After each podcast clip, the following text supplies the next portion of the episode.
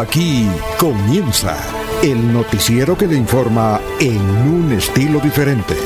Últimas noticias. Últimas noticias.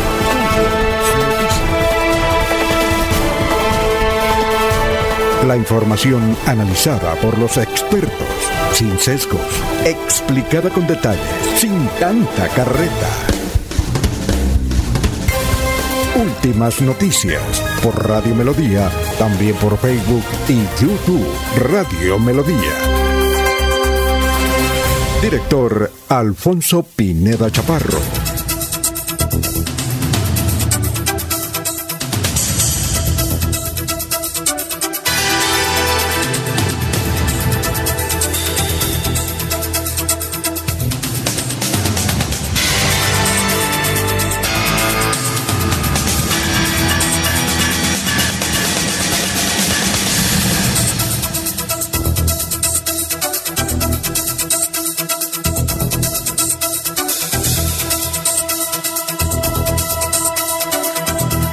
Gracias a Dios, estamos con ustedes. Hoy es lunes 21 de noviembre del 2022. Nos abre el micrófono Arnulfo Otero Carreño para hablar por Radio Melodía 1080M. Estamos por Facebook, estamos por YouTube, estamos por la aplicación, por donde usted nos quiere escuchar. Y gracias por la sintonía, empezando la semana. Bueno, hoy es 21 de noviembre, hoy celebramos el Día Mundial del Saludo como elemento básico y fundamental en las comunicaciones entre las personas. Es una muestra de cercanía y cortesía que se practica en todo el mundo. Se crea el fonógrafo en 1877. En Estados Unidos, el inventor Thomas Alva Edison anunció la creación del fonógrafo, el primer dispositivo para grabar y reproducir sonidos. Hoy es el Día Mundial de la Televisión. Se celebra desde 1996 cuando la Organización de las Naciones Unidas, ONU, lo proclamó como el objetivo de propiciar el uso responsable de la televisión como uno de los principales canales de difusión de información pública. Un día como hoy, en el 2006, fue asesinado en Beirut el ministro de Industria Pierre Gemayel. En el 2006. Un día como hoy, en el 2019, estudiantes y trabajadores colombianos tomaron las calles del país para protestar contra la política económica y social del presidente Iván Duque, un día como hoy en 1919, en el 2019, perdón, 2019. Bueno, un día como hoy en, 1694 nació François-Marie Arbot Voltaire, filósofo francés. Dicen que es uno de los principales filósofos que ha tenido la humanidad, ¿no? François-Marie Arbot Voltaire. Hoy hace 75 años, un día como hoy, se cumplía en Bucaramanga el sepelio de Gabriel Turbay, uno de los dirigentes importantes de Santander que estuvo a punto de ser presidente de Colombia. Murió joven, 46 años, la misma edad de Bolívar. La misma edad de Luis Carlos Galán Sarmiento, 46 años. Ah, bueno, dicho esto, vamos a saludar a nuestros compañeros que ya están en la base virtual de Radio Melodía. Son las 5 de la mañana, 7 minutos.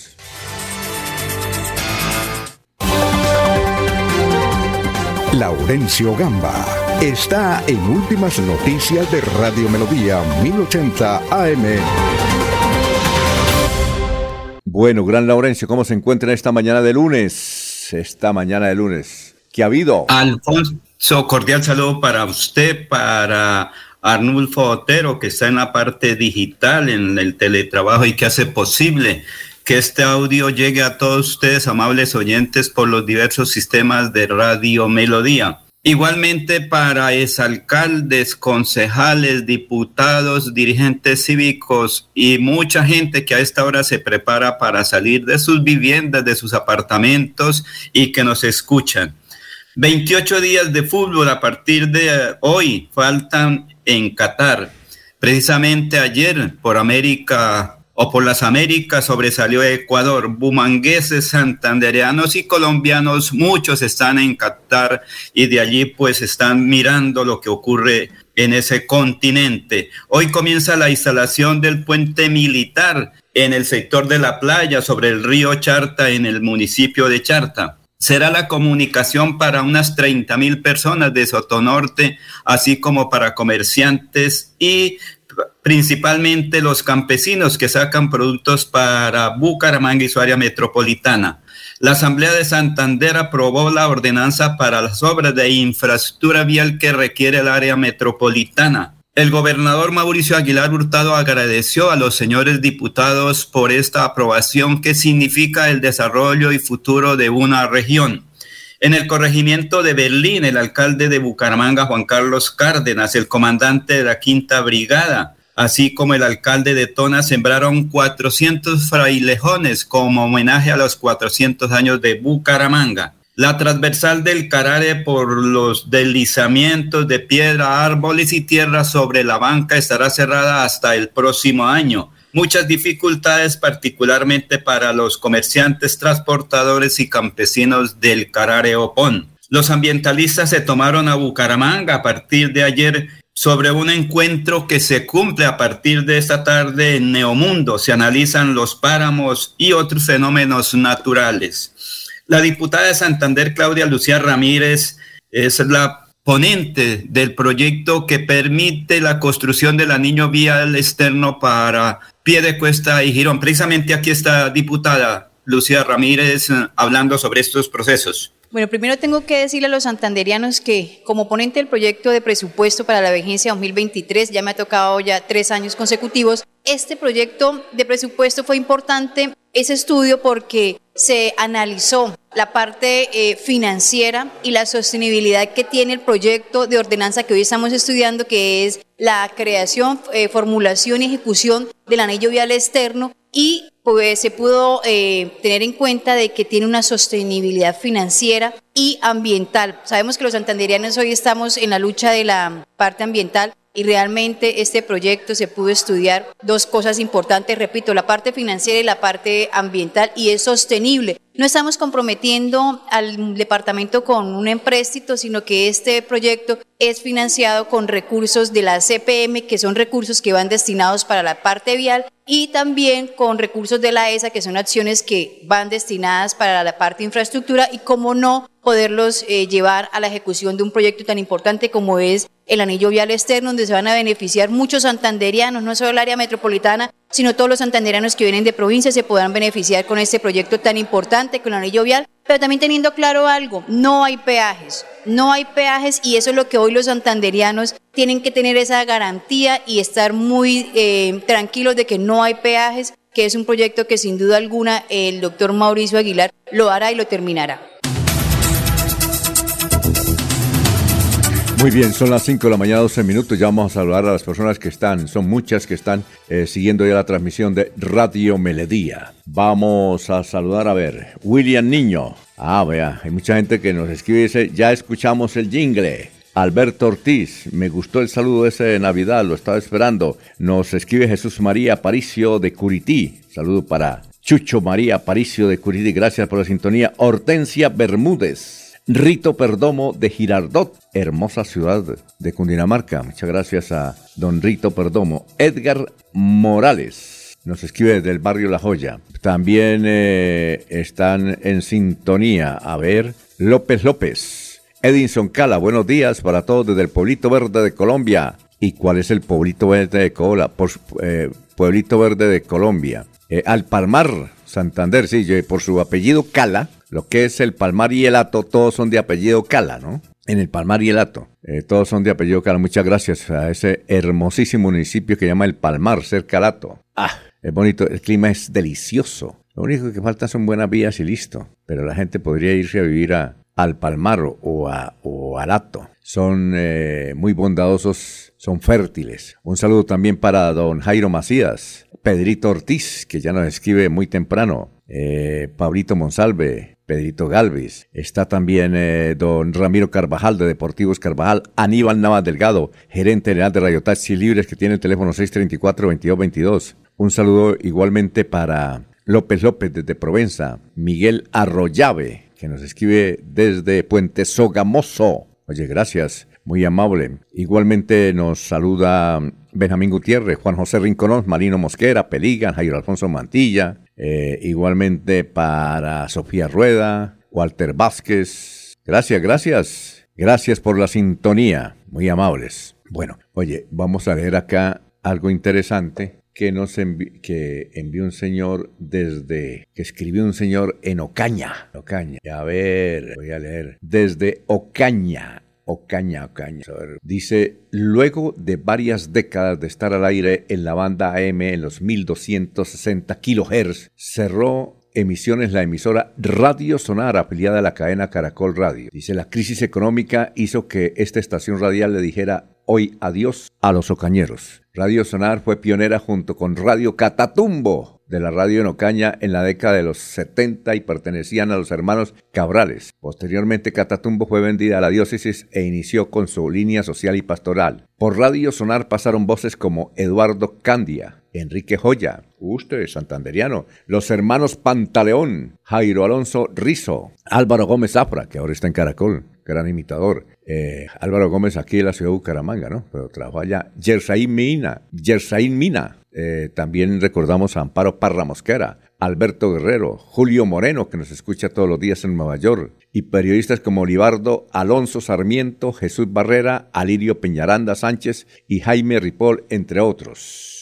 Eh, Radio Sonar y Ondas del Cesar en AM fueron radiodifusoras propiedad de la familia Cabrales y que harán en la historia radial de Ocaña. Juan Carlos Torrado, técnico del emisor, escribió en su muro de Facebook lo siguiente. Hoy mi corazón se entristece al despedir del aire a un ícono de las comunicaciones en Ocaña y la provincia, más de 50 años informando y entregando diversión a muchos hogares gracias a Radio Sonar. Siempre la llevaremos en el alma. Radio Sonar. Que falla, ¿no? Que falla. Bueno, eh, también nos saluda ¿Quién es el que está en Qatar, don Laurencio? En Qatar, que nos va a hacer un informe más adelante, ¿no? Gonzalo Díaz Dorantes. El gran Gonzalo Díaz Dorantes, que nos va a hacer un informe más adelante. Al gran Gonzalo Díaz, un saludo muy especial. Gracias por la sintonía. Bueno, vamos a mirar las funerarias. Eh, las funerarias. Eh, eh, San Pedro, eh, el señor José Ramón Molina, misas cenizas presente, la señora Rosa Ayala de Astro, el señor Néstor José Almeida Vadillo, el señor Luis Enrique González Ordóñez, la señora Elena Rodríguez de Hernández, el señor José Miguel Rodríguez Forero. Bueno, el obituario de Los Olivos. Vamos con Los Olivos. Camilo Mejía Mejía, Mario Serrano Ortiz, María Ligia Carvajal de Mora, eh, Karen Juliet Amado Valencia, Ernestina Niño Anaya, Nieve Figueroa Ayala. Bueno, ese es el obituario. Vamos a esta hora de la mañana y gracias por la sintonía y siguen llegando mensajes que les gusta mucho el jingle de Radio Melodía de Navidad que lo están esperando. Bueno, son las 5 de la mañana, 18 minutos. Vamos con el doctor Luis José Arevalo que empezando semana nos tiene el pensamiento para aliviar nuestros corazones. Doctor, lo escuchamos. Muy buenos días, estimados oyentes y periodistas del noticiero Últimas Noticias de Radio Melodía. Feliz semana para todos. El pensamiento de hoy es del cineasta estadounidense Walt Disney, quien dijo, pregúntate si lo que estás haciendo hoy te acerca al lugar en el que quieres estar mañana, porque la vida es hoy, mañana sigue. Alfonso Pineda Chaparro está presentando Últimas Noticias. Este es el resumen de Melodía en línea la noticia más importante hoy es la captura de cuatro ejecutivos del IDESAN, entre ellos el gerente Gilberto Mendoza, acusados de otorgar irregularmente créditos que superan los 6.400 millones de pesos. La Asamblea de Santander aprobó este fin de semana autorizar recursos para el anillo vial metropolitano que enlazará a Piedecuesta con Girón. La obra vale casi 500 mil millones de pesos y como lo reveló una de las ponentes, eh, Claudia Ramírez, no habrá en ese anillo. Pese a que militares cuidaron también la famosa cuadraplay, se presentaron riñas en la madrugada en este caso, entre solo mujeres. Difícil, difícil. Barrio Cordoncillo de Bucaramanga hay varias viviendas que han resultado con enormes grietas tras una remoción en masa. Eh, y desde luego las viviendas se ven que se están cayendo. Y hay varios videos sobre el particular. Mujer denunció que fue drogada en un bar del centro de Bucaramanga. Mediante una publicación en redes sociales, una joven contó que en un reconocido bar de Bucaramanga consumió una bebida adulterada con la que al parecer sería escopolamina. Esto fue en la calle 36 con carrera 28 de Bucaramanga. Hoy se inicia y durante tres días en Neomundo el encuentro de los páramos del mundo. Minesa entregó obra a la comunidad del municipio de California Soto Norte. Ayer se volvió a desbordar la quebrada de la Españolita, interrumpiendo el tránsito en plena autopista pie de cuesta. Vamos a ver qué dicen nuestros vecinos. Eh, a ver, nuestro vecino dice lo siguiente, Vanguardia Liberal. Dice, así es como integrantes de Barra Bravas se convierten en instructores deportivos en Santander. Qué buena noticia. Integrantes de la Fortaleza Leoparda Sur, que siguen al Atlético Bucaramanga, encontraron en el aprendizaje y la enseñanza de los deportes una opción de desarrollarse profesionalmente. El tiempo trae un video del majestuoso avistamiento de seis cóndores en Santander. Estas especies están en vías de extinción y salieron de su territorio recorriendo 300 kilómetros. Ahí está el panorama y esto queda en García Rovira. El espectador dice hoy, Gabriel Turbay, santanderiano, 75 años del fallecimiento del dirigente liberal. Además de sus oficios en cargos públicos, Gabriel Turbay merece ser recordado porque fue un baluarte del Partido Liberal que tuvo su mejor momento de 1930 a 1946. Falleció el 17 de noviembre de 1947 en un cuarto de hotel en París y fue sepultado en Bucaramanga. Hoy hace exactamente 75 años. Esto lo escribió Olga L. González, doctora en sociología e investigadora. El periódico El Frente trae esto. Anulada elección de la alcaldesa de Betulia. Y la pregunta del día. La pregunta del día dice, ¿qué opina del Mundial de Fútbol Qatar? ¿Polémico? ¿Majestuoso? ¿Derrochador? ¿Excluyente? Repetimos la pregunta del día. ¿Qué opina del Mundial de Fútbol en Qatar? ¿Polémico? ¿Majestuoso? ¿Derrochador? ¿Excluyente? Hasta aquí el resumen melodíaenlínea.com. Estamos presentando Últimas Noticias en Melodía 1080 AM.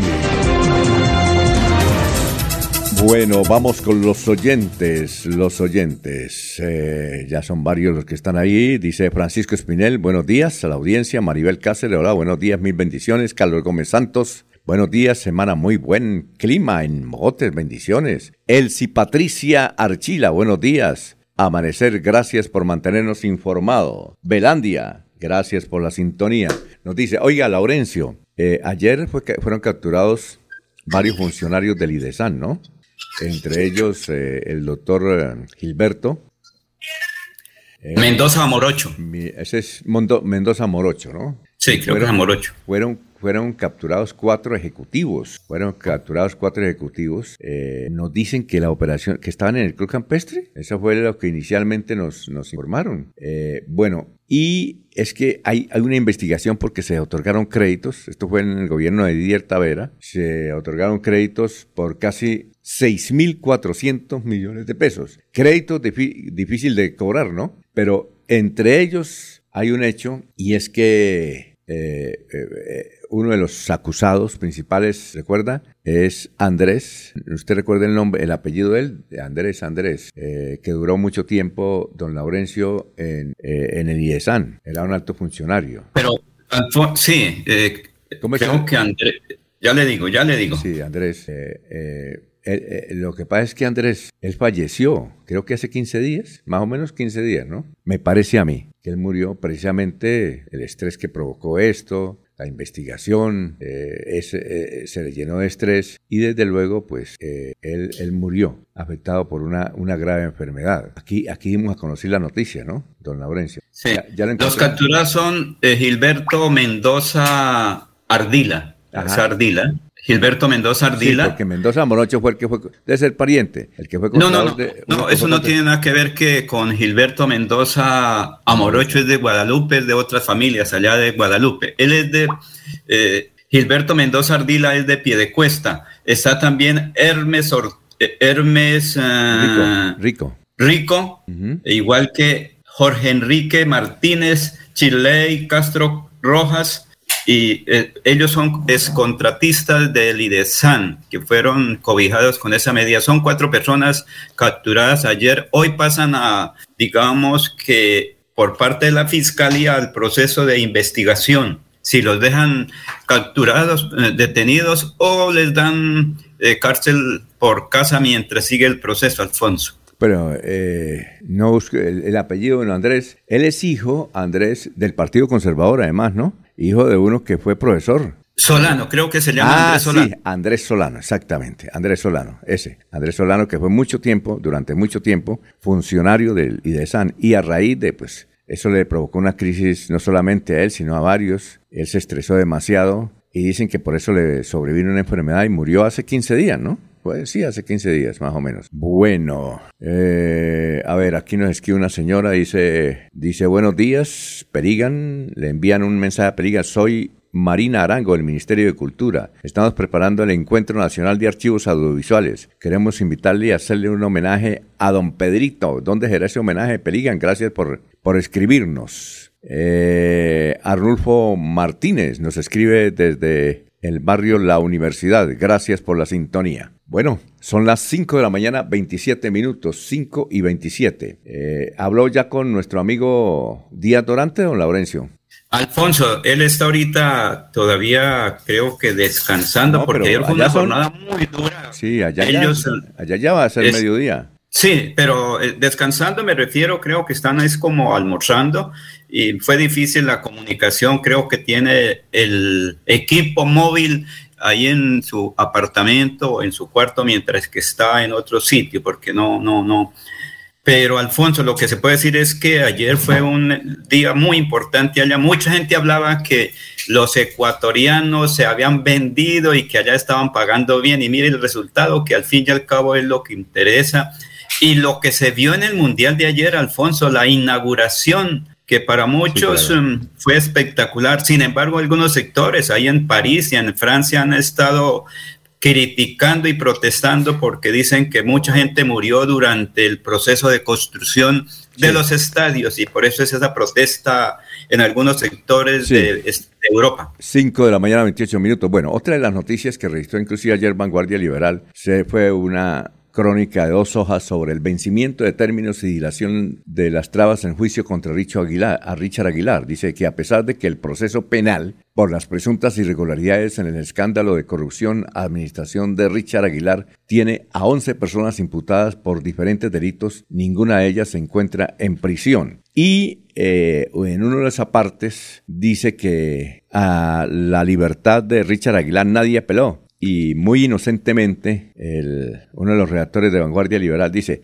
ni siquiera la gobernación de Santander, que actúa como víctima en el proceso, apeló la determinación del alto tribunal de dejar libre a Richard Aguilar al considerar que la solicitud era objetiva y no había forma de oponerse. Pues que, que si es el hermano del gobernador, ¿cómo se va a oponer, no? Eh, hay que decirle al, redactor de Vanguardia Liberal que el gobernador es Mauricio Aguilar, hermano de Richard, el que se va a oponer y que va a apelar. Pues, pues nadie apeló.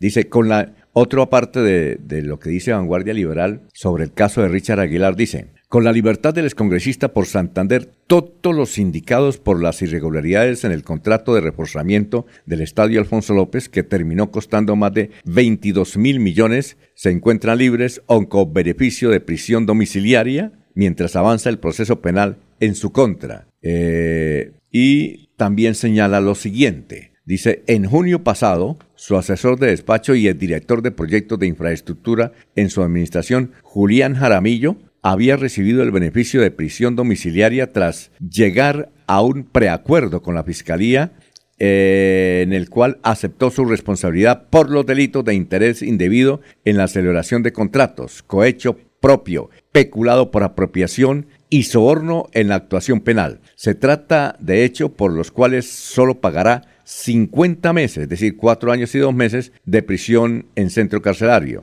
En dicho acuerdo, Jaramillo se comprometió a devolver 682 millones de pesos, para lo cual la defensa de Jaramillo le solicitó al juez del caso autorización para que el acusado pudiera vender tres bienes inmuebles y un automóvil para poder pagar la multa. Jaramillo, quien fue la mano derecha de Aguilar Villa eh, en temas de contratación, no alcanzó los cinco meses de prisión. Hay una crónica bastante larga e interesante sobre este caso de Richard Aguilar, que es una de las noticias políticas del momento. Bueno, ya son las 5 de la mañana, 31 minutos. Estamos en Radio Melodía, saludando a la gente que poco a poco se está vinculando a la transmisión. Fuera tan amable, me dice John, nos escribe John desde el municipio de Girón. ¿Nos quiere recordar los partidos de hoy? Ah, sí, por aquí los tengo. Ya, un momentico. John, gracias por la sintonía. Por aquí tengo los, los partidos. Eh, que ayer nos hicieron el favor de enviarnos. Bueno, los partidos de hoy. Eh, a ver, por DirecTV, si tiene DirecTV, a las 8 de la mañana juegan Inglaterra e Irán. Y por Caracol o por RCN, ahí sí los puede ver, eh, Senegal contra Países Bajos, es decir, contra Holanda. Estados Unidos contra Gales. partido ese de Senegal contra Holanda, es duro, ese es el, a las 11 de la mañana. Y a las 2 de la tarde, Estados Unidos, Gales. Eh, hay, una anécdota que contó ayer la CNN y es que Biden quería ir a ese partido, pero fue su segundo al mando, a estar ahí en el partido allá y entrevistaron al, al, segundo amando del gobierno de Estados Unidos que está allá en Qatar y le preguntaron, bueno, ¿y cómo ve la cuestión de los derechos humanos de Qatar? Dijo, no, yo no, vine a, a, analizar los derechos humanos. Tenemos muy buenas relaciones con Qatar. Vine fue a disfrutar del Mundial de Fútbol y a que Estados Unidos gane el Mundial. Va a ser difícil. Pero bueno, son las 5 de la mañana, 33 minutos, 5 y 33. En Melodía valoramos su participación. 316-550-5022 es el WhatsApp de Melodía para que entremos en contacto. Envíenos videos o fotografías de las noticias de su comunidad y las publicaremos en nuestros medios digitales. 316-550-5022. El WhatsApp de Melodía para destacar su voz. Melodía, la que manda en sintonía. Todas las tiendas de Comultrasan Hogar están de aniversario y por tus compras de contado o a crédito podrás participar por uno de los 120 premios que tenemos para ti. Encuentra lavadoras, neveras, televisores y muchos productos más de la marca LG. Visita también comultrasan.com. Vigilada Super Solidaria. Autoriza con juegos. Estudia en Uniciencia es de 1.250.000 pesos. Horarios flexibles, calidad docente y educación al mejor precio. Uniciencia te acerca a tus metas. Matricúlate en el 317-667-0986 www.uniciencia.edu.co. Matricúlate en el 317-667-0986 o si no, en la página uniciencia.edu.co. Llegó Navidad para soñar, para soñar, juntos sin familia, calor de. Comparte más besos y abrazos que te alegren de verdad. Cada día más cerca por tu bienestar, para llegar más lejos y la meta alcanzar. Y vive el regalo de la Navidad.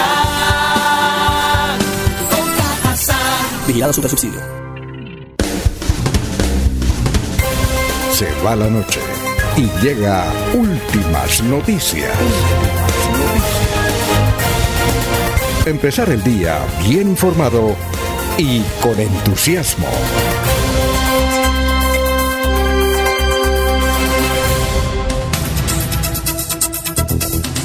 Bueno, son las 5 de la mañana, 35 minutos. Belandia dice que bueno que no tenga peaje ese al anillo porque aquí todos le meten peaje. Eh, Acción Comunal, Junta de Acción Comunal del el municipio del Carmen, norte de Santander. Gracias. John Cuartas de San Alonso. Víctor del Reposo. Eh, Maribel Cáceres. Juan Carlos Contreras nos dice, buenos días, mientras uno sale libre por vencimiento de términos, capturan a otros torcidos y esperamos no pase lo mismo y Laurencio no los defienda o justifique. ¡Ja! Don Juan Carlos Contreras, vea, don Laurencio, ahí lo saludan. Pedro Gómez, un- una buena noticia para el área metropolitana, la construcción del anillo vial eh, El Buey Girón, sacando el tráfico pesado por la autopista Piedecuesta Bucaramanga. Bien, señor gobernador Mauricio Aguilar. Mariata Alvarado, buen día, bendiciones. Gustavo Pinilla. Don Laurencio, en Qatar fallecieron 6.788, per- perdón, 6.782 personas fallecieron en la construcción de, de las obras. Oye, qué cantidad de gente, ¿no? En Qatar murieron, dice don Gustavo Penilla, nos recuerda, 6.782 personas. Francisco Espinel, buenos días, la mesa de trabajo y los oyentes. Felicitaciones a los diputados por aprobar la obra del anillo vial externo y por no incluir peajes, solamente una inquietud. ¿Contemplaron retornos en la vía? Yo creo que sí, claro. Es con todas las de la ley. Eso es con todos los detalles, ¿no, don Laurencio? Eh, es, una, es una buena noticia para el área metropolitana. Bueno, lo escuchamos, don Laurencio, a esta hora de la mañana. Son las 5 de la mañana, 37 minutos. ¿Qué pasó? ¿Se fue don Laurencio? de Berlín, Ah, ya. de Berlín, municipio de Tona. Allí estuvo el señor alcalde de Bucaramanga, Juan Carlos Cárdenas, el señor coronel Siervo Tulio Roa, comandante de la Quinta Brigada, el señor alcalde local, el alcalde de Tona, Elkin Pérez Suárez, es que para conmemorar o celebrar los 400 años de Bucaramanga, ahora precisamente en un mes, un día, que será además el cumpleaños de muchas personas el 22 de diciembre, día de Bucaramanga, pues allí se inició ese, ese cumpleaños con la siembra de 400 árboles. Precisamente aquí está este informe con el comandante de la, de la Quinta Brigada y los dos alcaldes. Nos encontramos acá hoy en el corregimiento de Berlín del municipio de Tona aquí en el páramo de Santurbán en compañía de nuestro alcalde de Bucaramanga que ha tenido una iniciativa junto con nosotros para hoy regalarle al planeta 400 frailejones de la especie nativa de este sector en honor a los 400 años de nuestra ciudad capital Bucaramanga. En esta área estos frailejones captan el agua y luego se traslada el agua hacia Bucaramanga y el área metropolitana. Es muy, muy importante que sigamos protegiendo el agua porque protegiendo el agua protegemos la vida. Esta es una jornada histórica, coronel. Estamos sembrando por primera vez 400 frailejones en una sola jornada. Eh, esperamos seguir avanzando con la ayuda y el acompañamiento de ustedes, de sus hombres, eh, de igual manera con los ciudadanos. Hoy, niños, niñas, mujeres de acá, de esta zona del departamento, del municipio de Tona, pues han estado comprometiéndose con algo fundamental. Es que los frailejones son realmente esos grandes guardianes que nos ayudan de alguna forma a capturar el agua que efectivamente va a ser parte fundamental del desarrollo de nuestra ciudad. Y acá vinimos fue a sembrar vida, vida para el planeta, vida para nuestras futuras generaciones, nuestros hijos, nuestros nietos, nuestras nietas. Y yo espero que esta buena práctica se mantenga a lo largo del tiempo. Estamos muy contentos, nuestro páramo, estamos en Santurbán, en nuestro corregimiento de Berlín, Vereda Ocatá. Le agradecemos al Ejército Nacional vincularse a esta sembratón de frailejones. Desde acá estamos incentivando al cuidado del medio ambiente y a que sigamos preservando el recurso agua, el agua que todos la necesitamos y que todos la queremos y que todos la protegemos. Entonces vamos a seguir sembrando frailejones y acá en este sector se encuentra un vivero donde se van a, a sacar muchas especies de frailejón para poderse sembrar en nuestro páramo. Muy bien, son las 5 de la mañana, 40 minutos más adelante vamos a hablar eh, con algunos funcionarios de Minesa que estuvieron eh, en el municipio de California entregando obras, placas, huellas eh, y desde luego un acto muy especial. No estuvo la alcaldesa de California porque no lleva bien con Minesa, pero, pero bueno, más adelante vamos a, a pasar esa, ese informe que nos envía don Edgar Osma que es el hombre que cubre las noticias allá desde el sector de Soto Norte. Bueno, ya son las 5 de la mañana, 40 minutos. Otra noticia eh, que nos informan, bueno, es el, la marcha que se realizó el viernes pasado, que fue transmitida por Radio Melodía, por eh, Radio Melodía en sus redes sociales. Fue transmitida esa, esa marcha. Ahí estuvo Sabino Caballero haciendo las noticias de esa marcha que se cumplió el sábado por la tarde por cabecera todos los sectores de cabecera le están pidiendo al alcalde que eh, regule, que regule eh, el funcionamiento de los establecimientos. Ha sido difícil. Yo creo que el alcalde debería sentarse y clausurar esa cuadrapicha. Es que increíble que el viernes por la noche, amanecer sábado, a pesar de tener vigilancia del ejército, policía y ejército, Hombre, se presentaron riñas y en esta vez mujeres. Es, muy difícil. Y, el alcalde sí debería, sabemos que las tabernas dan empleo, pero eso no es lugar, ubico en el otro sitio. Pero el señor alcalde, si él desea tener una buena acción con la ciudad, cierre, él lo puede clausurar. Él tiene la potestad. Para eso es el alcalde. Hombre, que habrá demandas y todo eso, pero es la potestad. La comunidad, y fue una marcha, sobre todo de los riquitos de la ciudad de Bucaramanga que salieron, afortunadamente no llovió, ahí vimos, ahí vimos, varios, vimos varios dirigentes, afortunadamente no llovió, eh, protestando. Ahí vimos al doctor Germán Torres Prieto, fue exalcalde de Bucaramanga, fue director de tránsito, Consuelo Ordóñez de Rincón, empresarios, dirigentes comunales, sacerdotes, eh, pastores, y desde luego todas las juntas de acción comunal pidiéndole al señor alcalde que haga algo. Es muy difícil, es muy difícil controlarlo. Y, además es un desgaste que permitan cuadraplay, es un desgaste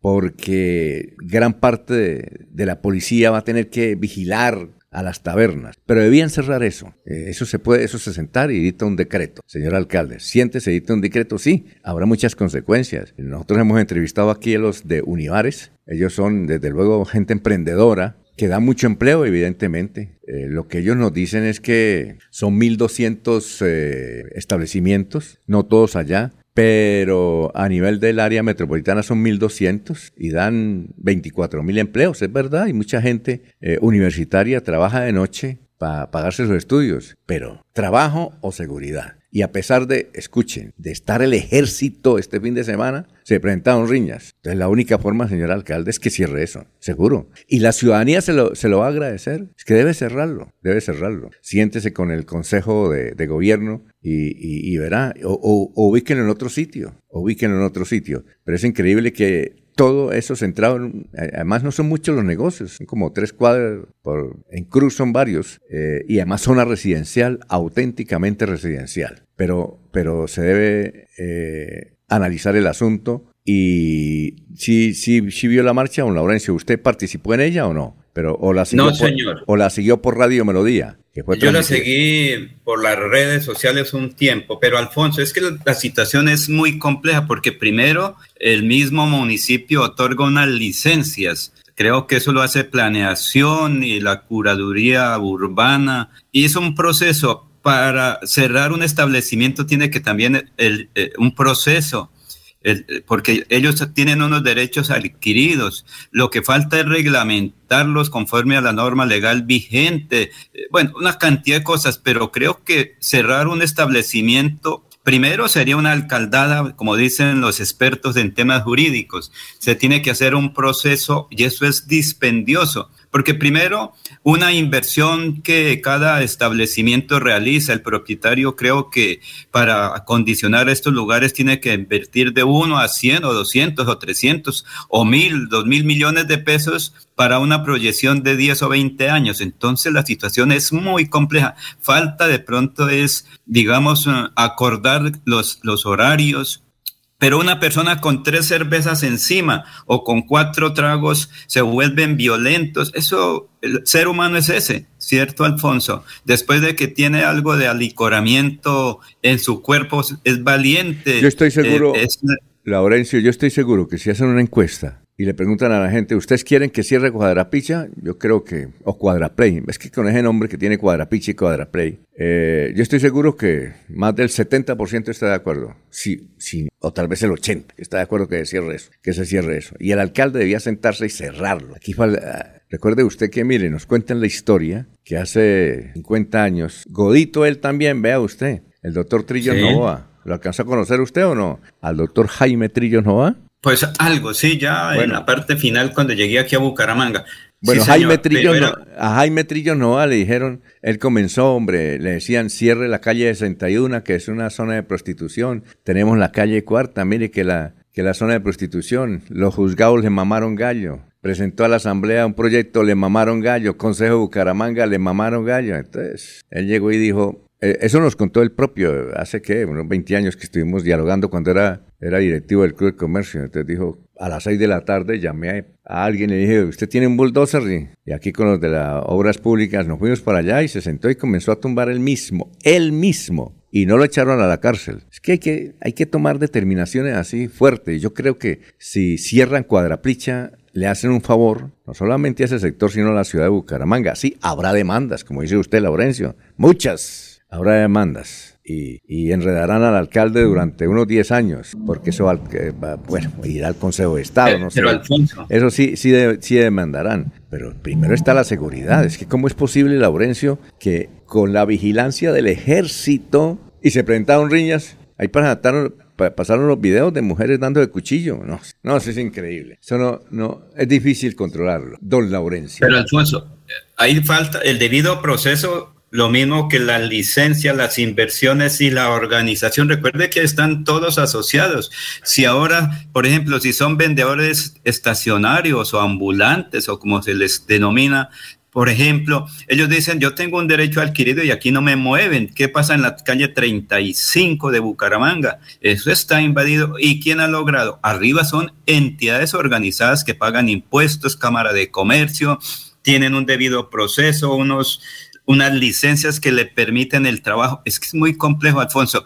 Y si lo hace como usted, como cualquier ciudadano dice, no, es que el alcalde puede intervenir. No es que termina preso por desacato a la autoridad, desacato a las normas legales vigentes. En otras épocas se podía, Alfonso. Sí, pero eso. Pero ahora no Pero yo estoy seguro, Laurencio.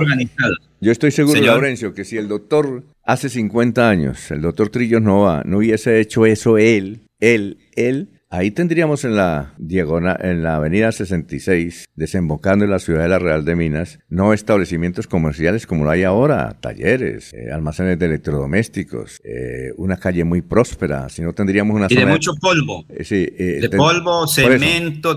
Cuando uno pasa por ahí, si no tuviera, si no hubiera hecho eso el doctor Trillos no hace 50 años, ahí teníamos una zona de prostitución. Luego toca, hermano, tomar determinaciones fuertes. Son las 5.49 minutos, estamos en Radio Melodía. ¿Sabías que estamos en crisis climática y que los páramos nos ayudan a prevenir hasta 10 veces más los efectos del calentamiento global? Y además, Colombia es uno de los cinco países del mundo que cuenta con estos ecosistemas. Aprende estos y muchos más datos de interés en la Cumbre Mundial de los Páramos. Te esperamos el 21, 22 y 23 de noviembre en el Centro de Convenciones Neomundo. Conoce más en www.bucaramanga.gov.co. Alcaldía de Bucaramanga. Gobernar es hacer. La vida es toda una experiencia. Disfrútala ahora, justo en este momento. Y para vivirla al máximo, en Los Olivos pensamos en cómo hacerlo todo con amor. Desde nuestros productos exequiales y de previsión hasta experiencias complementarias para que tu vida y la de los tuyos sea más sencilla, incluidas tus mascotas. Queremos que lo vivas todo con amor. Queremos más vida para ti. Descúbrelo todo en www.losolivos.co. Los Olivos, un homenaje al amor. Estudia en Uniciencia es de 1.250.000 pesos. Horarios flexibles, calidad docente y educación al mejor precio. Uniciencia te acerca a tus metas. Matricúlate en el 317-667-0986 www.uniciencia.edu.co. Matricúlate en el 317-667-0986 o si no, en la página uniciencia.edu.co. ¿Sabías que en promedio una persona produce semanalmente 4 kilos de residuos orgánicos que terminan en los rellenos sanitarios? La buena noticia es que solo se necesitarían 5 moscas soldado negro y 2.000 de sus larvas para convertir esos residuos en abonos. Una solución feliz para las larvas, para cientos de gallinas y peces y para el planeta. CAS Santander. Soluciones inspiradas, derivadas y basadas en la naturaleza. Se va la noche y llega últimas noticias. Todos los días, desde las 5 de la mañana, empezar el día bien informado y con entusiasmo.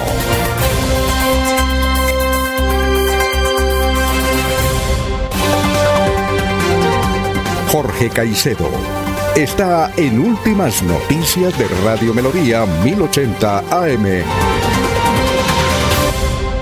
Son las 5.52, ella nos agrada. Jorge, ¿cómo se encuentra? ¿En qué lugar del mundo se encuentra? Muy buenos días, 5.52. Don Alfonso, muy buenos días. Como siempre, feliz de compartir con ustedes este espacio de últimas noticias y, por supuesto, saludar a todos los amigos que nos acompañan cada mañana en Radio Melodía. Hoy no continúo en el municipio, de en el departamento de La Guajira, en el municipio de Uribia, eh, una mañana bastante agradable, la brisa en todo su esplendor y dispuestos a iniciar esta nueva jornada en este 21 de noviembre, como usted ya lo dijo, que es el tricentésimo vigésimo quinto día del año, el 325, y que ya la deja 40 días a este 2022 para finalizar una cifra que es noticia, don Alfonso, sin duda el tema del que se ha hablado durante todo el fin de semana en la capital del departamento y es la aprobación de los de la comprometer vigencias futuras del Departamento para la construcción del anillo vial externo, una obra que demandará 480 mil millones de pesos y de acuerdo a la información que se ha entregado del gobierno departamental, iniciarían sus obras a partir de febrero de 2023. Muy bien, y, eh, eh, extraordinaria noticia. Oye, Jorge, eh, usted nos puede buscar cuáles son los negociadores, los nombres de todos los negociadores que empiezan hoy las actividades en Caracas es que hay muchos, hay muchos santanderianos, cuando tenga la lista, eh, damos a conocer los nombres de todos esos, esos negociadores. Es interesante, es interesante. Mientras eso sucede, vamos a leer aquí unos mensajes que acaba de enviar el señor alcalde de Bucaramanga, Juan Carlos Cárdenas. Dice, para informarles a los oyentes que estamos transformando Bucaramanga con transparencia, importantes noticias para esta semana. Dice, hoy daremos inicio a la Cumbre Mundial de Páramos que irá hasta el 23 de noviembre en Neomundo todas y todos invitados a participar para seguir defendiendo el agua y la vida. Sembramos los primeros 400 frailejones de 2000 con los que repoblaremos las más de 500 hectáreas de protección que hemos comprado en el páramo de Santurbán. Este 22 y 23 de noviembre realizaremos Marca Joven, la feria de emprendimiento juvenil de tecnología e innovación.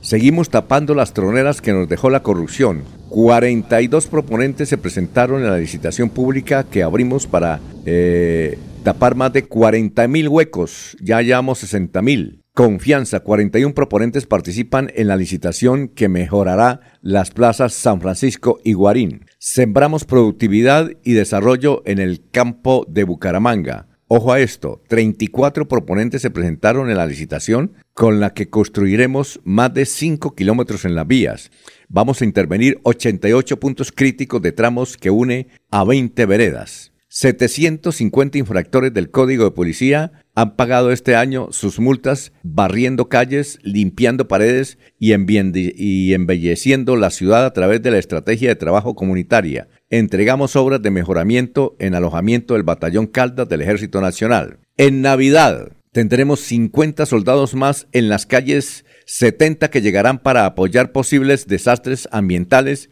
y recibiremos seis motos. Los operativos de en Cuadraplay y sectores de comercio nocturno continúan. Eh, ahí le estamos aplicando soluciones. Lugares que no cumplen los requisitos serán sellados. Ah, bueno, algo es algo, doctor Juan Carlos. Eh, dice, con tecnología transforma, transformamos el futuro de miles de jóvenes. Prometimos y cumplimos en diciembre, recibiremos más de 1.700 computadores pagos con impuestos de la ciudadanía para estudiantes de colegios públicos y adelantamos la compra de 5.929 más. En total entregaremos 20.000. Esta semana finalizar... Uy, nos votó muchas noticias. Con esto el doctor nos hizo el noticiero. Dice, esta semana finalizamos las obras en los colegios Aurelio Martínez Mutis, CDB y Provenza Estamos construyendo verdaderos puentes para el futuro de miles de niños y jóvenes con educación digna y de calidad. aprobado el presupuesto del 2023. Atención, tenemos una inversión histórica para seguir construyendo una ciudad de oportunidades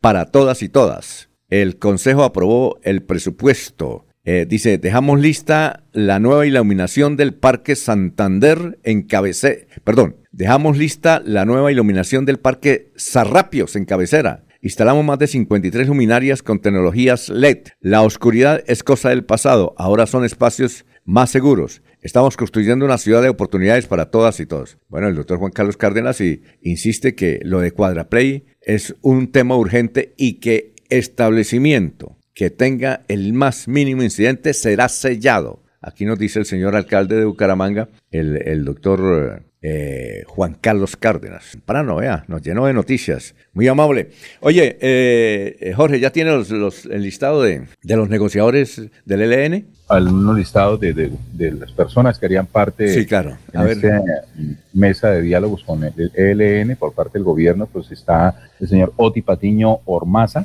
Ese era el M19. Ese fue, oiga, ese fue el dueño de un noticiero, ¿no? Era. ¿Sí? Sí, sí, fue, él era el dueño de un noticiero que se llamaba. ¿Usted no trabajó en él? Eh, eso fue antes de 1998, antes de los canales. Lo tenía en el, canal A. MPM, de, ah, ese, ¿cómo se llama? ¿Cómo? ¿Cómo? ¿Cómo? AMPM. AMPM. Ese era de Oti Patiño. De, Globo Televisión. De Globo Televisión, él tenía una programadora. Inicialmente lo inició con Antonio Navarro. Petro colaboró ahí algo. y ellos, y Oti Patiño, a raíz de los de los que, de los acuerdos de paz, él quedó con esa programadora. Se había perdido, vea usted. Ahí lo rescató eh, don Gustavo Petro. ¿Quién más? Y es militante del M de, de, de, del grupo de derecha, creo que tenía acercamientos con el Centro Democrático. Ah, sí, sí, sí, tuvo su... Sí, pero no, no llegó a un acuerdo, sí, lo, lo invitó mucho eh, un dirigente, creo que Rosenberg, Rosenberg Pavón. Le invitó mucho eh, Rosenberg Pavón, sí, señor. Dentro del mismo grupo de negociadores se encuentra la congresista María José Pizarro, ella es de Bogotá, tiene 42 años. María José Pizarro, que hija de, del comandante Pizarro, que lo mataron. Es decir, otra cuota del M19. Sí, sí, claro. ¿Quién más? El senador Iván Cepeda, Iván Cepeda. 60 años de Bogotá. E igualmente se encuentra Alberto Castilla, él es de Convención Norte de Él Santander. es un senador, claro. Alberto Castilla, uno delgado. Sí, señor. líder campesino de la convulsa región del Catatumbo, Ajá. que fue en caras visibles del paro campesino de 2013. Sí, ¿quién más? Igualmente, eh, ese sería por parte del gobierno. La delegación del ELN estaría Pablo Beltrán, Pablo Beltrán es aquí de Villanueva, Santander. Pablo Beltrán. siete años, sí señor. De apellido Ramírez, educador él, ¿no? Israel Ramírez Pineda. Sí, es don Israel Ramírez. ¿Suena? Sí. ¿Cercano o no cercano? No, no sé, no creo, no creo. Es que en Barichara y, y Villanueva todos son como, como en el acto, todos son familia Pineda. Ah, bueno. Muy bien, igualmente. Todos pati amarillo, pati amarilla. ¿Qué más? Otro santanderiano, Aureliano Carbonel. ¿Es santanderiano? Ah, no sabía, vea Sí, usted. señor. Pablo, eh, Pablo Tejada es considerado uno de los intelectuales en la guerrilla, estudió sociología en la, Universidad, eh, en la Universidad Nacional y fue fundador del departamento de la misma disciplina en la Universidad de Antioquia. Su ¿Quién nombre más? real es Víctor Cubides. Ajá. Es igualmente otro miembro del LN. Mire todas las alegaciones santanderianas. Nicolás Rodríguez Bautista. Oiga, Nicolás, y entonces ya, ya superó la enfermedad, está muy enfermo, ¿no? Él es de San Vicente. Sí, señor. Eh, ah, bueno, es Nicolás Rodríguez. Vean, netamente santanderiana la representación del LL, L- LLN en estos diálogos, don Alfonso. Ah, qué Esos bueno. son los tres. ¿Quién más? Nicolás Rodríguez Bautista, Aureliano Carbonel, Pablo Beltrán Ah. y Alberto Castilla, que es de norte de Santander. Cuasi santanderiano, ¿no? Cuasi santanderiano. Sí, señor. Bueno, vamos a una pausita, son las 6 de la mañana, dos minutos, eh, pero antes lo siguiente, se vende parcela de mil metros en la Mesa de los Santos, costa de un kiosco de 8x8 en Eternit, árboles de aguacate, maracuyá, guanábana y ornamentales, lote preparado para siembra y otros. Eh, repetimos, se vende parcela de mil metros en la Mesa de los Santos, costa de un kiosco de 8x8 en Eternit, árboles de aguacate, maracuyá, guanábana y ornamentales. Lote preparado para siembra y otros. ¡Qué bueno! Informes en estos teléfonos 315 66 54 131. Repetimos, 315 66 54 131. O 320 29 77 756. 320 29 77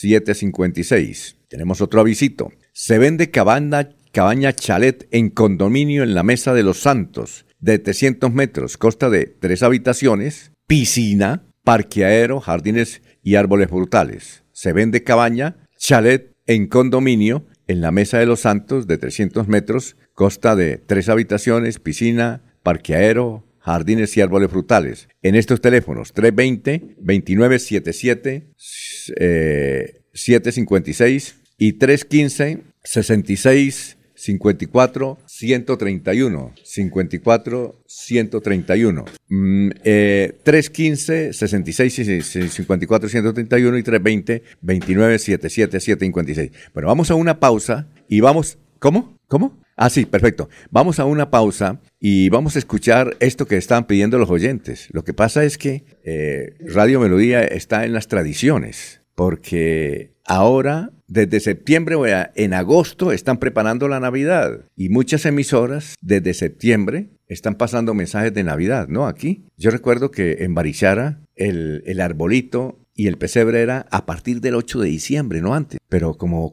eh, me ocurrió el caso, por ejemplo, que estuve en, en septiembre en Bogotá, fui a un centro comercial que llama Ce- Cedrito y yo le dije al celador, eso fue en septiembre, empezando septiembre, le dije al celador, oiga, ¿y qué van a construir acá? Dijo, no señor, van a preparar el pesebre. Le dije, pero es que estamos en septiembre. Dijo, no, antes estamos... Y desde septiembre la gente comienza y, y y- y desde luego, pues muchas emisoras con ese ímpetu de la juventud de querer disfrutar diciembre desde septiembre, comienzan a prepararlo. No, aquí en Radio Melodía son fieles a la tradición. Y este mensaje que ustedes van a escuchar lo grabó hace mucho tiempo eh, un locutor, Fabio Becerra Ruiz, un locutor que vive en Estados Unidos. Lo grabó y hay muchísima gente que siempre espera este mensaje de Navidad de Radio Melodía porque lo acerca, le hace recordar las Navidades cuando eran niños. Fabio Becerra está en Estados Unidos. Don eh, Eliezer Galvis estuvo a punto de entrevistarlo, pero a última hora dijo que no. Pero nos gustaría rendirle un homenaje a esta una de las principales voces que es Fabio Becerra Ruiz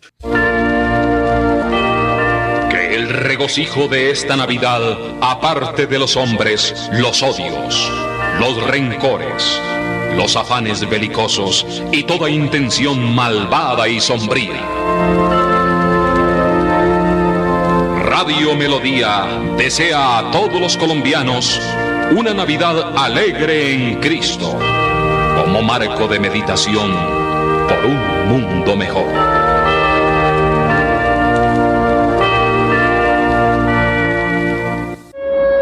El dengue, zika y chikungunya no se van a ir. Sigue estos pasos para prevenir. Limpia y desinfecta tanques de agua con frecuencia. No acumules agua en llantas, baldes o albercas. Aplica repelente y usa toldillo para dormir. Atención, la hora del mosquito debes conocer. Al salir y ocultarse el sol te debes proteger. Somos Cruz Roja. ¿Y qué tal que tu momento de la suerte sea este viernes con la Lotería Santander? Son 7.200 millones de pesos al premio mayor y muchas más oportunidades para ganar. Compra tu billete en los puntos autorizados o con tu lotero de confianza. Juega todos los viernes a las 11 de la noche. Lotería Santander. Solidez y confianza. Juegue limpio. Juegue legal. Regresa el baile del año con los melódicos de Venezuela. No me deja, yo sé por qué. Los hispanos, Mate Candela, tributo a Pastor López. Viernes 2 de diciembre en Fer, Boletería Ticket Shop. Preventa hasta el 18 de noviembre. Info 317-401-4849. ¿Sabías que en promedio una persona produce semanalmente 4 kilos de residuos orgánicos que terminan en los rellenos sanitarios? ¿Qué? La buena noticia es que solo se necesitarían 5 moscas soldado negro y 2.000 de sus larvas para convertir esos residuos en abonos. Una solución feliz para las larvas, para cientos de gallinas y peces y para el planeta. CAS Santander. Soluciones inspiradas, derivadas y basadas en la naturaleza. Se va la noche y llega últimas noticias. Empezar el día bien informado y con entusiasmo.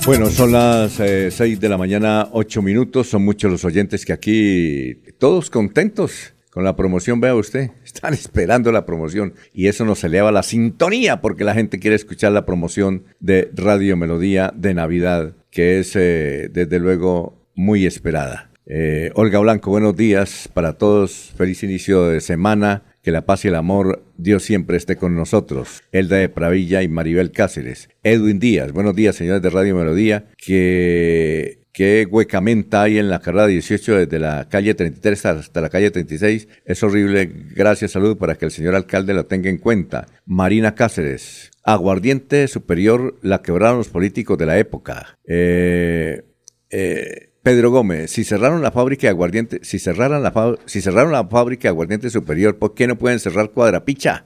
Eh, sí, tiene razón, ¿no? A ver, en zonas, eh, Marina Cáceres, en zonas residenciales como Cuadrapicha, ya se le salió de las manos, hay de todo, alcohol, drogas, prostitución, peleas a diestra y siniestra y no hay castigo para los provocadores. Ya los habitantes están como locos, ni dormir pueden en zona residencial, no pueden existir esos negocios. Germán Martínez, eh, señor alcalde, ya que está escuchando Radio Melodía, quiero, por intermedio de esta emisora, que nos mande más vigilancia ahí cerca del Colegio Santander, usted viera los fines de semana cómo nos vuelve en el sector. Bueno, eh, son las 6 de la mañana, 10 minutos. La noticia más importante ha sido la captura de el exgerente y otros funcionarios del IDESAN por unos créditos mal aplicados y mal otorgados en el IDESAN. El que, el que empezó, hizo estas denuncias, inclusive hizo debates hace más de dos años en la Asamblea de Santander, es el joven concejal de la Liga, John...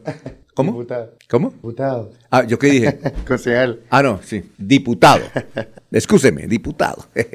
diputado Jonathan Duarte, eh, que en su primer periodo arrancó con eso. Aquí lo entrevistamos varias veces sobre ese escándalo. ¿Cómo fue, cómo fue que empezó usted, eh, que ya ayer se le dieron los frutos, porque capturaron al gerente y a otros funcionarios por haber entregado millones y millones de crédito. Bienvenido, gracias por estar con nosotros. Bueno, buenos días, Alfonso, gracias a ustedes y un saludo para toda la importante audiencia de Radio Melodía. Lo que hay que decir sobre esto y sobre la noticia de ayer es que la justicia por fin está empezando a dar resultados con respecto a lo que sucedió con el carrusel de créditos del IESAN. Y esto pues no es algo que venga solamente de que yo me posiciono como diputado, porque el, eh, este carrusel o este jineteo de créditos viene desde el 2018 y unas personas, unos ciudadanos, eh, se atrevieron pues a evidenciar y denunciar esto. Cuando yo me posiciono como diputado, eh, radico en los primeros días de marzo una proposición en donde le envío un cuestionario al IESAN para conocer la situación financiera, entendiendo que en ese momento también el gerente eh, acaba de asumir y pues no tenía, digamos que, todo el conocimiento de cómo recibía esta entidad.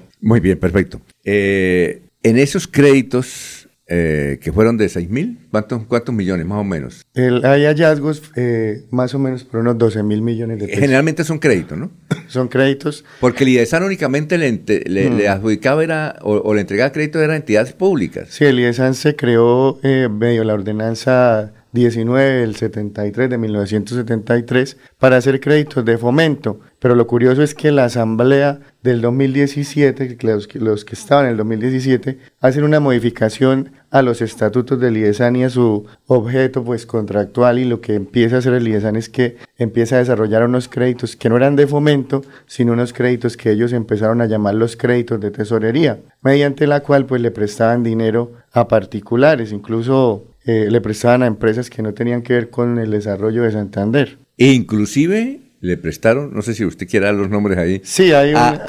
no, no, pues... Hay un lío ahí, pero... No, no, y además usted lo denunció en, en los debates. Sí, hay, De algunos diputados. A algunos diputados les ¿Nos quiere dar los nombres de esos diputados? No, no ya, usted ya se metió en el lío hace dos años.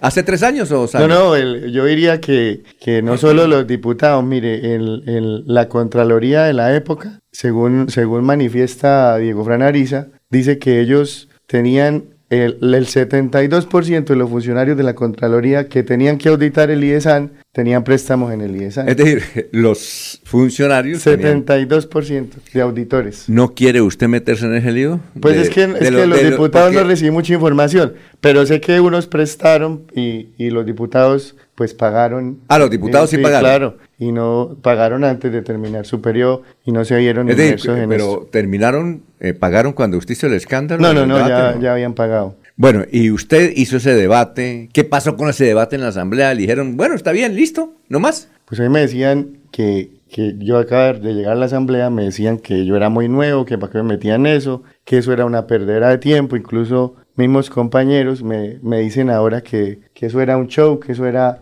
pero, pero finalmente. le decían en esa época era un show. Sí. Pero usted, cuando hizo el debate y todo eso, dijeron, bueno, listo, hice el debate, me gané unos enemigos. ¿Pensó que no iba a pasar nada? Es decir. Pues uno, uno eh, confía todavía en la justicia de este país. Y, y por lo que supe, pues el caso iba algo adelantado y posterior a ello, pues estaban haciendo como las pesquisas de toda la documentación y toda la historia de cómo eh, diría yo, presuntamente se robaron el IESAN, porque había que el IESAN pasó de un 490% menos de cumplir su, su, objeto, que eran los créditos de fomento para los municipios, y se aumentó en un 22.500% en los créditos de tesorería. O sea, se volvió un banco el IESAN con, pues, con dineros que eran del Estado. En, esa, del Estado. en esa oportunidad, ¿cuál fue la actitud de, de, de, de Didier Tavera, que era el gobernador?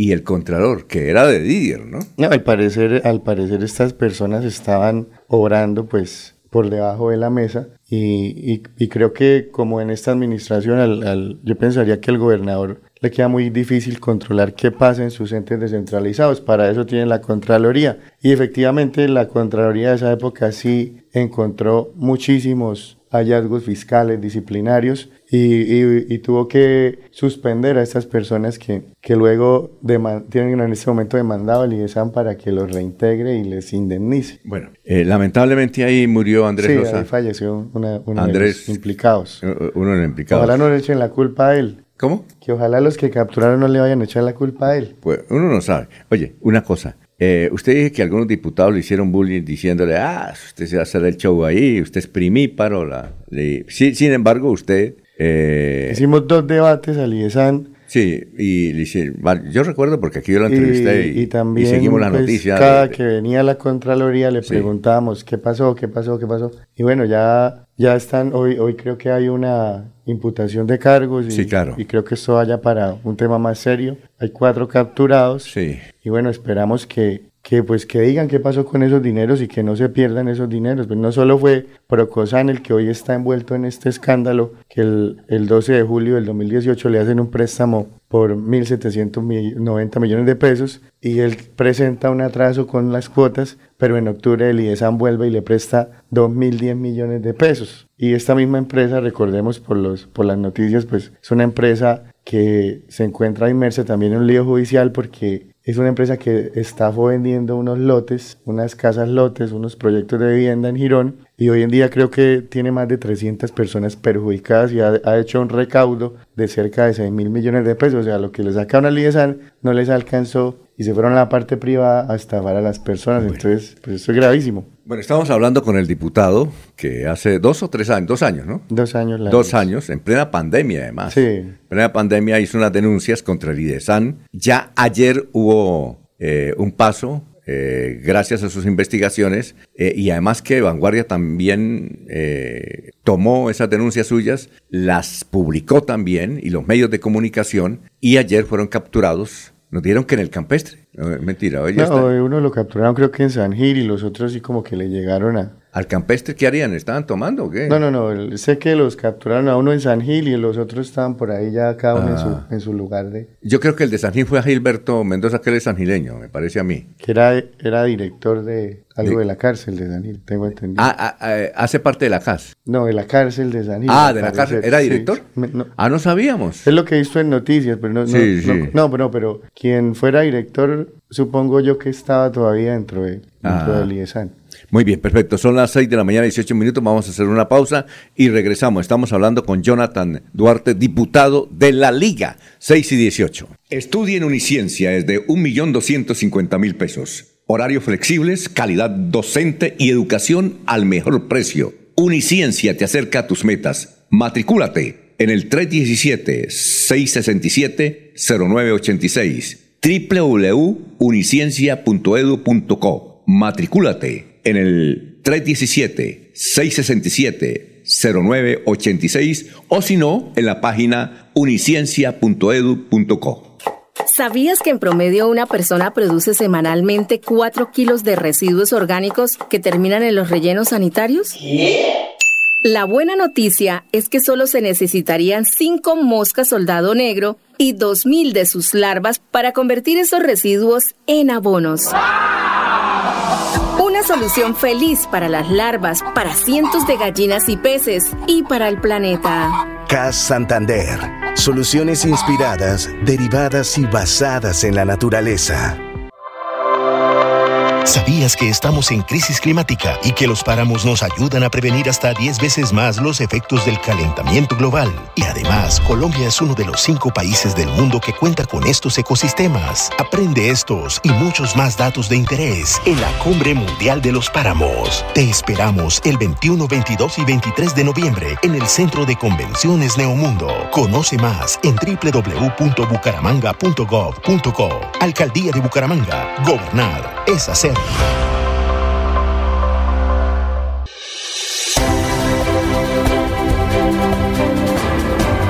Información y análisis.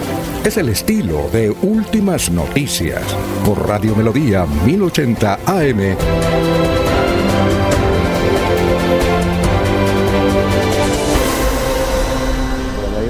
Bueno, eh, son las 6 de la mañana, 20 minutos. Seguimos con el diputado. Ya vamos con don Laurencio y don Jorge, que don Jorge que está en, en Dibuya. Sí conoce a Jorge Caicedo, ¿no? Sí, claro. Buena gente. Jorge. Buena gente, ¿no?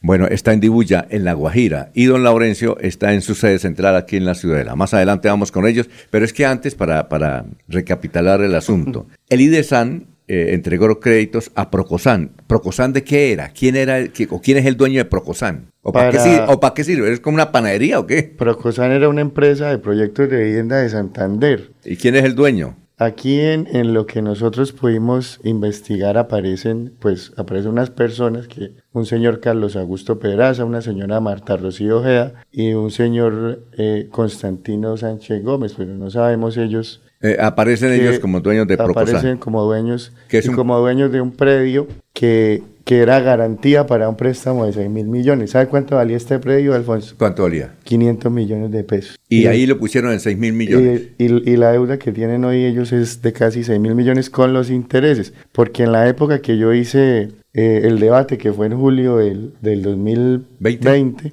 eh, en intereses de mora llevaban cerca de 470 millones de pesos de solo intereses. Ajá. Y tenían otro, un crédito, el primer crédito que era de 1.790 millones con 430 días en mora. El segundo crédito con 331 días en mora. Entonces imagine usted cómo una entidad le presta a usted si está atrasado, en uno le presta un poco más de la primera cifra que le prestó. Pero aquí evidentemente eh, se pudo dar a conocer a los santandereanos que pues la plata de se la estaban sacando de una manera muy fácil a través de créditos de tesorería con papeles chimbos. Ahora, hay otra firma que se llama Global, que es de Fabián Rolando, que fue director de, Inde- de Inderbu. Eh, su esposa, Margie Rojas, es, es diputada. Ellos eh, le dieron un crédito de 2.700 millones. ¿Pagaron ese crédito o no pagaron ese crédito? Lo que nos dice el, el gerente del IESAN es que, que la- estas carteras de difícil recaudo hoy se encuentran pues ya en un proceso eh, jurídico en el que pues ellos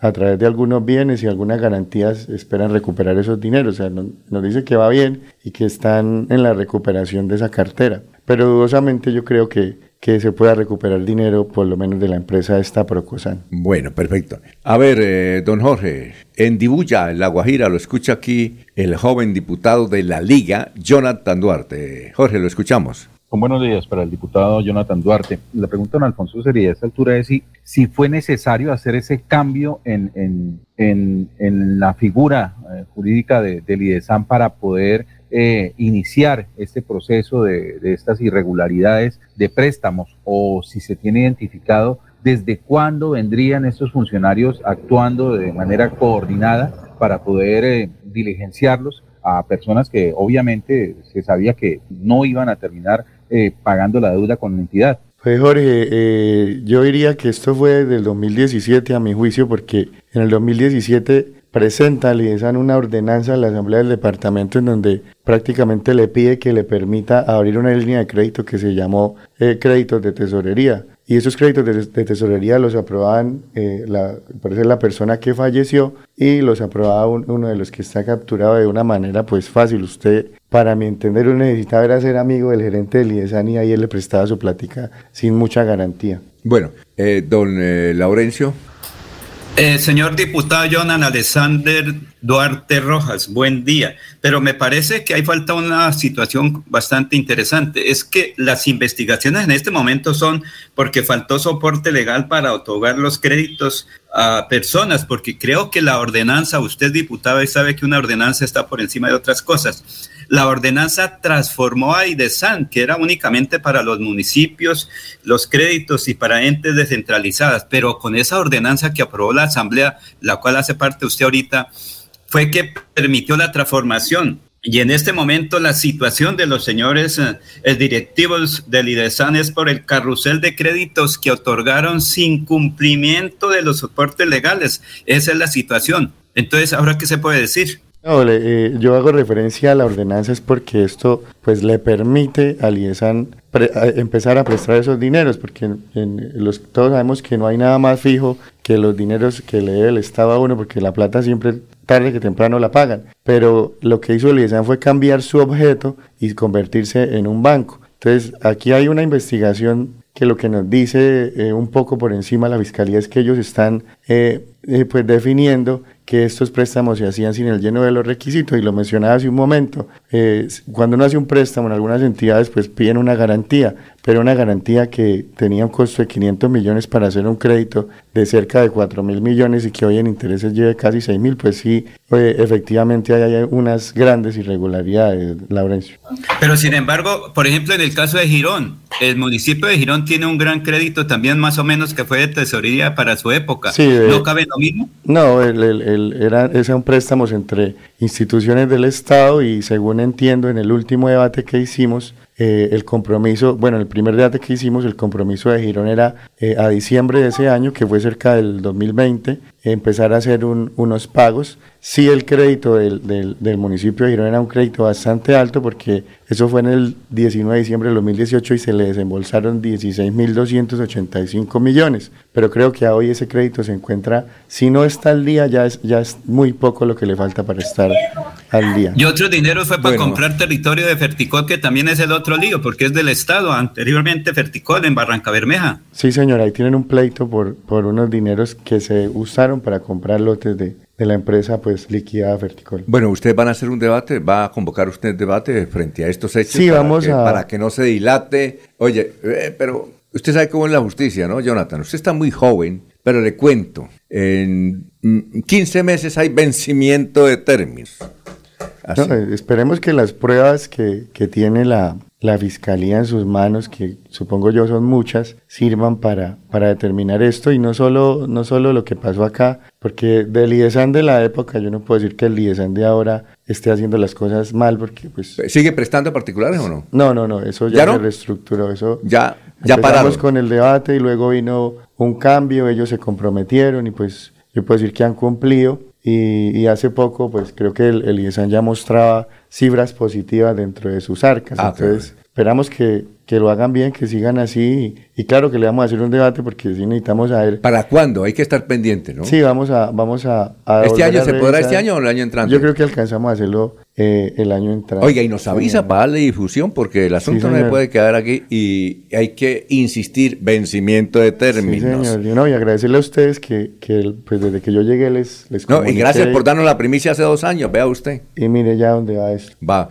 Oiga, a propósito, ¿qué ha pasado con la liga? ¿Usted de la liga, eso qué? ¿Se acabó o no se acabó? Su No, jefe. Rodolfo, ¿qué dice? Porque él no, no ha vuelto a aparecer en los medios. La liga no se ha acabado, estamos ahí en, las directivas de la liga están en un, en un proceso de resolver cuál va a ser el futuro del, del movimiento, que pues esperamos se convierta en partido, pero por ahora pues no, la liga sigue, sigue viva. Es decir, usted sigue Yo hago parte de la militancia del- de la liga. Es decir, ¿usted todavía es su jefe Rodolfo o no? Sí, señor, mi jefe es ingeniero Rodolfo Ah, sí. ¿Y cómo está él? Cuéntenos, ¿qué hay de. Muy ¿Cómo bien. está el estado ánimo de él? Porque él, está bien, desapareció. Tranquilo, eh, por ahí está estudiando unos presupuestos de la gobernación, está analizando cómo se encuentra el departamento desde su punto de vista, pues. Mm, o sea que va, va- va a ser candidato con con firma. Eso le toca con- si el partido no le no se lo autorizan, porque yo creo que allá le están haciendo mucho mucho bullying para que no le autoricen el partido, entonces será por firma, ¿no? si no hay partido, yo creo que nos vamos por firmas. Por Sí, firma. es ¿Y Rodolfo? licencia. Con Rodolfo a la gobernación. Con Rodolfo a la gobernación, vea usted. Una primicia. Gracias, Jonathan. Muy Bueno, amable. gracias, Oiga, ¿y qué? ¿Y, y, y ya le llegaron las amenazas o todavía no? Por ahí por, por la red la gente insulta, pero Ah, pero así. no, eso no hay que pararle bolas. Pero no, hombre, cuídese, usted sabe cómo es este país, hermano. Entonces seguimos. Jonathan, gracias por venir. Eh, es el primer medio que viene porque le insistimos ayer que viniera debido a que él fue el que empezó este debate. Ahí están los registros. Eso está en YouTube, yo creo, ¿no? Los debates que hizo usted, yo creo que están en YouTube. ¿no? Están en las transmisiones de la asamblea. La asamblea. Mm. Eh, Jorge, ¿eso está en, en- en Facebook? En Facebook de la asamblea. Sí, Jorge. Yo creo que Jorge sabe. Jorge, ¿está en Facebook o en YouTube? Y allí se encuentran registradas todas las sesiones de, de Ah, la Asamblea Departamental. El canal, el fanpage de la Asamblea es el canal oficial Ah, de ya. transmisión de, de, de ese tipo de actos. Bueno, muchas gracias, Jonathan Duarte, por haber estado aquí en Radio Melodía, diputado de la Liga. Muchas gracias, conocer estos, Muchas gracias estos datos interesantes sobre otro proceso de corrupción en el departamento de Santander. Son las 6 de la mañana, 31 minutos, y escuchemos este emblema de Navidad cuando Jonathan allá nació eh, en, en el playón, ¿no, ¿no fue en el playón? ¿Usted Sí. no nació, nació en el En Río playón? Negro. En Río Negro, cuando estaba, pero cuando usted nació, el playón era de Río Negro. ¿o Creo no? que era como al revés. No, eh, bueno, ¿usted nació en el playón o en Río Negro? En, en Río Negro. En Río Negro, allá pequeñito escuchaba esta promoción de la mamá. bueno, Jonathan, apure para el colegio es- y escuchaba esto. En Melodía valoramos su participación.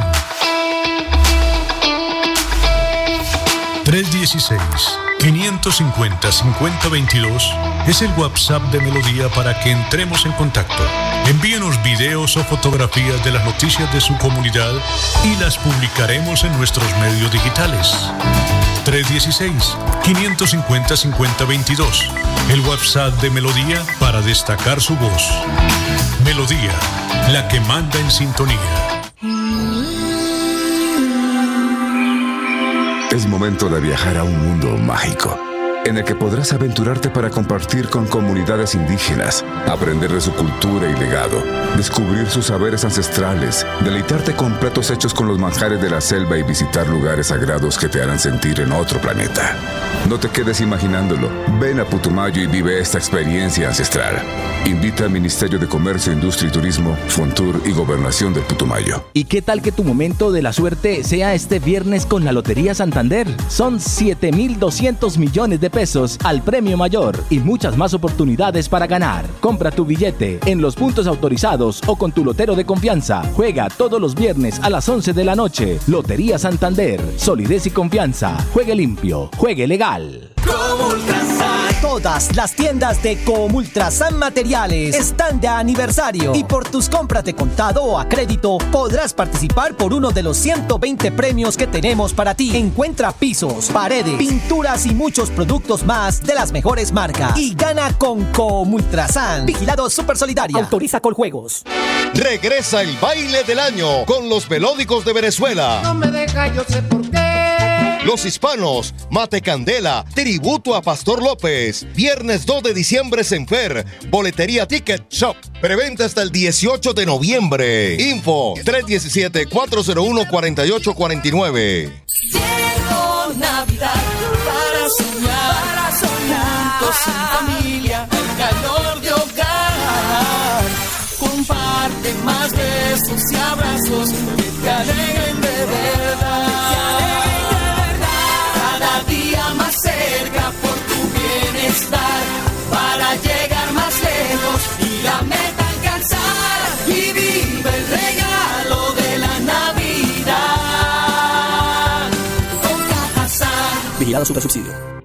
¿Sabías que en promedio una persona produce semanalmente 4 kilos de residuos orgánicos que terminan en los rellenos sanitarios? La buena noticia es que solo se necesitarían 5 moscas soldado negro y 2.000 de sus larvas para convertir esos residuos en abonos. Una solución feliz para las larvas, para cientos de gallinas y peces y para el planeta. CAS Santander. Soluciones inspiradas, derivadas y basadas en la naturaleza.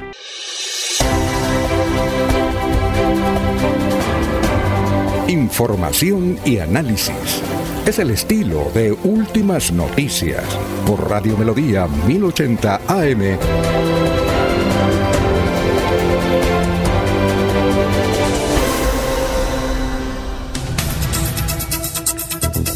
Bueno, eh, gracias a los oyentes que siguen comunicando, opinando, opinando de todo, hasta el Mundial de Qatar. Gracias por la sintonía, muy gentiles. Eh, son las 6 de la mañana, 35 minutos. Eh, Gustavo Pinilla Gómez dice, desde que la Asamblea Departamental permitió el IDESAN prestar a particulares, se abrió ese roto de la, de la corrupción.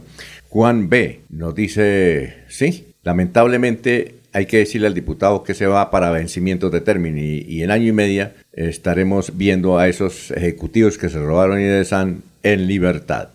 Saludamos a Sabino, director de contenidos de Radio Melodía. ¿Cómo está? ¿Cómo se encuentra Sabino? Alfonso, muy buenos días y saludo especial a todos nuestros seguidores, oyentes de Radio Melodía. Oiga, Bueno, muy buena, muy buena, la, muy buena la transmisión que hicieron ustedes el sábado. Aquí, por ejemplo, el ingeniero Sergio nos ha enviado parte de esa transmisión. Vamos a escuchar de la transmisión que ustedes hicieron el sábado sobre la protesta de las juntas de acción comunal y vecinos del barrio Cabecera por la inseguridad. Escuchemos. Ah, tiene ahí la declaración de Orlando. Bueno, continuamos entonces aquí en la jornada de movilización que realizan los habitantes de la comuna 12 de Bucaramanga. Orlando Beltrán también está acompañando esta jornada. ¿Usted vive también por este sector? Sí, señor. Yo vivo en Cabecera del Llano desde que nací prácticamente. Bueno. Y veo con mucha preocupación, con muchísima, la forma como se ha transformado Cabecera del Llano. Otro era, era un barrio residencial tranquilo, donde podíamos disfrutar de paz, las familias, todas. Hoy en día es un mare magnum con toda esta proliferación de bares, de cantinas, de prostitución que ya estamos viendo acá en la llamada por unos cuadraplay, por otros bien llamada cuadrapicha. Es muy triste ver estas realidades y ver que el alcalde Juan Carlos Cárdenas no quiere prestar atención a todas las peticiones que se han hecho desde la Junta de Acción Comunal Cabecera del Llano y desde el Comité Salvemos a Cabecera. Es necesario que tengamos claridad sobre lo que hay que hacer, empezando por la modificación del POT para que vuelva a pensarse en que Cabecera sea un barrio tranquilo, donde se respire armonía y los vecinos confluyamos en la paz y desde luego la tranquilidad para nuestros hijos y nuestras familias. Bueno, eh, venía por ejemplo aquí permanentemente eh, funcionarios de gobernación, de alcaldía, pero ¿qué es lo que pasa entonces? ¿Por qué no se hace nada? ¿Qué considera que está pasando? Hay dos aspectos. Primero, la falta de autoridad la falta de precisión en las decisiones que se toman, entre comillas, desde la alcaldía. Aquí abren y cierran negocios de la noche a la mañana, sancionan y a los pocos días ya no hay sanciones. ¿Qué hay detrás de todo eso? Hay intereses. Hasta tenemos concejales, como el concejal Jorge Humberto Rangel, que tiene velas en el entierro porque es propietario de un establecimiento que lo estamos viendo aquí. Es muy triste ver eso. Entonces, ¿qué necesitamos? Acción ciudadana como la que estamos desarrollando hoy.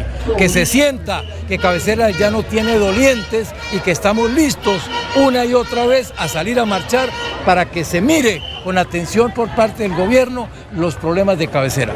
Bueno, muchas gracias Orlando. Entonces vamos a seguir dialogando, viendo aquí las eh, la, gente, pues digamos, la jornada que se está... Bueno, felicitaciones, eh, Sabino. Oiga, y ahí hace una denuncia gravísima Orlando Beltrán. Un concejal, Jorge Humberto Rangel, es dueño de un negocio en Cuadrapicha, ¿no? Ese sí es una chivonona. Dice que por lo menos tiene intereses allí eh, y la gente pues sí está sumamente molesta pues ya han eh, tomado, pues digamos, estas acciones, estas determinaciones, pues allí con la jornada de protesta y precisamente sobre este tema era que preguntábamos eh, en, la consulta a los ciudadanos, preguntábamos ante el aumento de los actos de violencia en Cuadraplay o Cuadrapicha, ¿qué debe hacer la alcaldía de Bucaramanga con esos negocios? Cerrarlos, dijo el 37%, sancionarlos el 7%, controlarlos el 56%. Eh, fíjense que la gente no está tomando decisiones radicales, pues digamos, cerrarlos el 37, aunque es pero la mayoría vota por control, tener control, tener autoridad, que es lo que la gente reclama. No hay autoridad en Bucaramanga. Eh, en este, eh, y hay respuestas pues también de la comunidad, eh, nos respondieron a través del Twitter de Melodía, dice la participación ciudadana, Carlos F. Herrera nos pregunta, ¿dónde está la estadística o mención que digan que aumentaron? Se refiere a las violencias. Pues les podemos contestar que están en los videos permanentes que circulan por las redes sociales cada fin de semana con actos violentos, con riñas, bueno, ¿qué más? Entonces, esa es la estadística. Eh, también eh, responde Andy Play, se llama. Dice, sería ilógico cerrar este tipo de establecimientos en primera instancia porque son parte fundamental para la economía municipal y segundo, son establecimientos que generan trabajo a jóvenes, dice el señor Andy Play. Y efectivamente allí en la marcha estaban eh, ya preparados también los dueños de los bares con sus empleados y tenían su camiseta en el cual decían que tenían derecho a trabajar y sobre ese tema pues también dialogamos. Ahora hablamos sobre el tema. Y eh, en este caso también dice Gigipedia, se está pidiendo que se reubiquen o que cumplan con las normas mínimas de funcionamiento. Según los datos que dan allí la misma comunidad, la misma ciudadanía, las investigaciones que han hecho, dicen que de 36 locales, por lo menos el 30% solamente cumple a cabalidad con las normas Es decir, los otros tienen problemas. Entonces, ¿dónde está la autoridad? También le preguntan. Y eh, le preguntan a la administración municipal. Y lo que están esperando entonces es en el último diálogo que sostuvieron entre la administración municipal y la comunidad, tiene que ver con eh, el, plan de ordenamiento territorial de la que hablaba Orlando Beltrán precisamente, la doctora Consuelo Ordóñez, que también estuvo allí en la marcha, dialogamos con ella, y se espera que en ese plan de ordenamiento se puedan hacer los ajustes respectivos. Eso, ese tema pasa al Consejo de Bucaramanga. Es decir, la pelota ahora está allá, ahora en términos de mundial, el balón pasa allá, al Consejo de Bucaramanga qué decisión se va a tomar respecto al plan de ordenamiento y dónde se pueden ya tomar las medidas de carácter legal para que no se perjudique ni el empleo, pero tampoco se perjudique la tranquilidad de la comunidad. Y precisamente que era lo que eh, les comentaba sobre el empleo, pues la gente ya es consciente, claro que se genera empleo, claro que este tipo de, negocios generan empleos y generan ingresos, pero hay que estar con base en la norma, con base en la ley, que es distinto, es lo que nos está cumpliendo por parte de la mayoría de los negocios, que son las estadísticas que tienen eh, los líderes de la Comuna 12 y se la han presentado a la Administración Municipal. La pregunta es, ¿por qué las cosas suceden así? Es decir, ¿por qué tienen que esperar la autoridad a que sea la comunidad la que le presente los resultados de una investigación si están o no cumpliendo los, eh, eh, las normas respectivas? Cuando es el Estado, en este caso, o la Administración Municipal, quien debe estar pendiente de esos temas. Bueno, y pregunta de hoy, entonces, para seguir participando, a propósito del Mundial de Qatar, ¿qué opina usted ya de este Mundial que inició? ¿Es polémico, majestuoso, derrochador o excluyente? Bueno, ya están entonces ahí la pregunta en Twitter para que usted pueda participar. Lo cierto es que ya empezó esta Copa del Mundo y ya todos están entonces pendientes de los partidos, de los balones, de los goles y esperemos a ver ya entonces esto de por superada tanta polémica que había, sobre todo de tipo cultural. Y en este caso, pues digamos, como se advertía que iba a pasar con el primer partido, la expectativa, pues Qatar de local, pero bueno, no le fue bien, entonces el resultado fue a favor de Ecuador para quienes especulaban que era que ya todo estaba arreglado, todo se manejaba con dinero y eso no gustó mucho, pues digamos, al plantel dirigidos por un colombiano precisamente, que algunos advertían que era que ya les habían pagado sus milloncitos de dólares para que se, se dejaran ganar. Bueno, ahí están los resultados, se especula mucho, ¿no? Bueno, y el mensaje interesante que se envió allí en la apertura del Mundial, el respeto a las formas de pensar y el respeto a la diferencia de culturas. cultura árabe definitivamente no tiene nada que ver con Occidente, pero muchas veces se entiende que es rivalidad y es más que son pensamientos, culturas totalmente distintas y los cuales se requiere, pues, digamos, respeto. Eh, y ya superado, pues, esta parte, pues empezaron los partidos y los goles. Lo que sí hay son muchos memes, ¿no? Muchos memes sobre, sobre el Mundial, por ejemplo, el, el, el, la, la, la, figura, la mascota allí eh, eh, toman del pelo y, dicen que es un plagio del, de la figura del fantasma Gasparín, unas caricaturas que se emitía por televisión. Y también, eh, eh, por ejemplo, está un meme muy interesante, muy bien elaborado, en, la, en la cual toman como personajes a, los diferentes jugadores, en especial Messi y Cristiano Rolando, y, la, y, y lo simulan con la película de Toy Story. Entonces son unos muñecos que están allí quietos mientras el niño está y apenas se van, el niño empiezan a jugar y a buscar, sobre todo a cuidar la Copa del Mundo. Y en la parte tecnológica, mucho avance. Por ejemplo, Hernán Peláez Restrepo dice que con este nuevo sistema en del, del VAR, por ejemplo, eh, es mucha más rápida las tomas de las decisiones. Ayer, por ejemplo, la polémica que se generó pues con el primer gol que anularon, precisamente ya se presentó el primer gol anulado, por fuera del lugar en el que era muy complicado verla. Solo se pudo ver por alta tecnología y era un pie que estaba adelantadito, póngale usted 5 centímetros, pero eso ahora el sistema es por 3D, ya ni siquiera el árbitro tiene que ir a ver la pantalla, le comunican internamente, hay una foto allí que está colocada y a él le llega la información, pero dice Hernán Peláez, sin necesidad de ir a ver una pantalla, le avisaron del bar al árbitro y punto, se ahorró todo ese tiempo, pero tener esta tecnología vale un billete grande. Entonces, plata es lo que hay allí en el Mundial de Qatar, Alfonso. Bueno, muchas gracias, eh, Sabino, muy gentil. Lo esperamos mañana. Éxitos. Adiós. don Alfonso. Bueno, que esté muy bien y vamos a ver qué pasa en los partidos de hoy. Hay que sacarles tiempito también a los partidos. Vamos a una pausa. Son las 6 de la mañana, 47 minutos.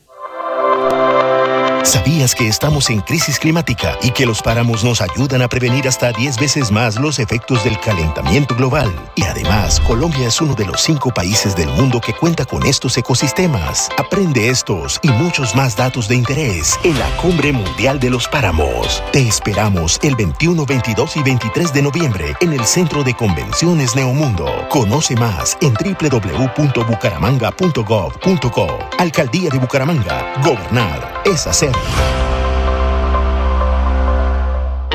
Queremos que disfrutes de un servicio de energía confiable y de calidad. Por eso, trabajamos en el mantenimiento de la infraestructura eléctrica. Para que estés informado oportunamente de las fechas y horarios, síguenos en nuestras redes sociales o consulta toda la información en www.esa.com.co. ESA, Grupo EPM, Vigilado Superservicios. ¿Sabías que en promedio una persona produce semanalmente 4 kilos de residuos orgánicos que terminan en los rellenos sanitarios? La buena noticia es que solo se necesitarían 5 moscas soldado negro y 2.000 de sus larvas para convertir esos residuos en abonos. Una solución feliz para las larvas, para cientos de gallinas y peces y para el planeta. CAS Santander. Soluciones inspiradas, derivadas y basadas en la naturaleza. Estudia en Uniciencia es de 1.250.000 pesos. Horarios flexibles, calidad docente y educación al mejor precio. Uniciencia te acerca a tus metas. Matricúlate en el 317-667-0986 www.uniciencia.edu.co. Matricúlate en el 317-667-0986 o si no, en la página uniciencia.edu.co. Escucha Últimas Noticias por Radio Melodía. Últimas Noticias por Radio Melodía, la que manda en sintonía.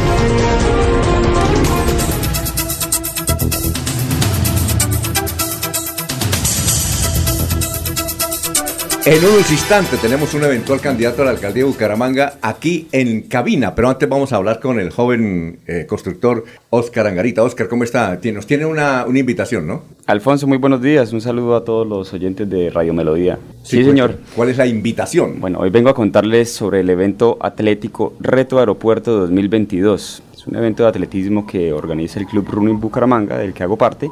Eh, que consiste en subir corriendo básicamente desde, los, desde el puente Flandes en Girón hasta el aeropuerto internacional Pablo Lebrón. Por la, por la vía, ¿no? Por la vía. Justamente parte de, de, de, este anuncio es informarles que el día domingo 27 de noviembre, es decir, el próximo domingo, eh, a causa de la realización de este evento, la vía eh, del puente Flandes Ajá. hasta el peaje de Lebrija, sí. en dirección Lebrija eh, Girón, sí. es decir, por la calzada que va bajando, va a tener un cierre total de esa calzada, de una de las dos calzadas, uh -huh. de 4 de la mañana a 8 y media de la mañana. Es decir, la, la prueba es entonces de 4 a 8. La, la, prueba realmente, los atletas salen a las 5 de la mañana sí. y se estima estén terminando cerca de las 8 de la ¿Y mañana. llegan al aeropuerto o no? Llegan o al aeropuerto. peaje. Llegan no. hasta el aeropuerto. Al aeropuerto. Entonces sal, saldré así, Alfonsillo. Eh, salimos desde el puente Flandes, los atletas empiezan a llegar cerca de las 5 de la mañana, la primera largada de la primera categoría saldrá a las 6 de la mañana, los atletas correrán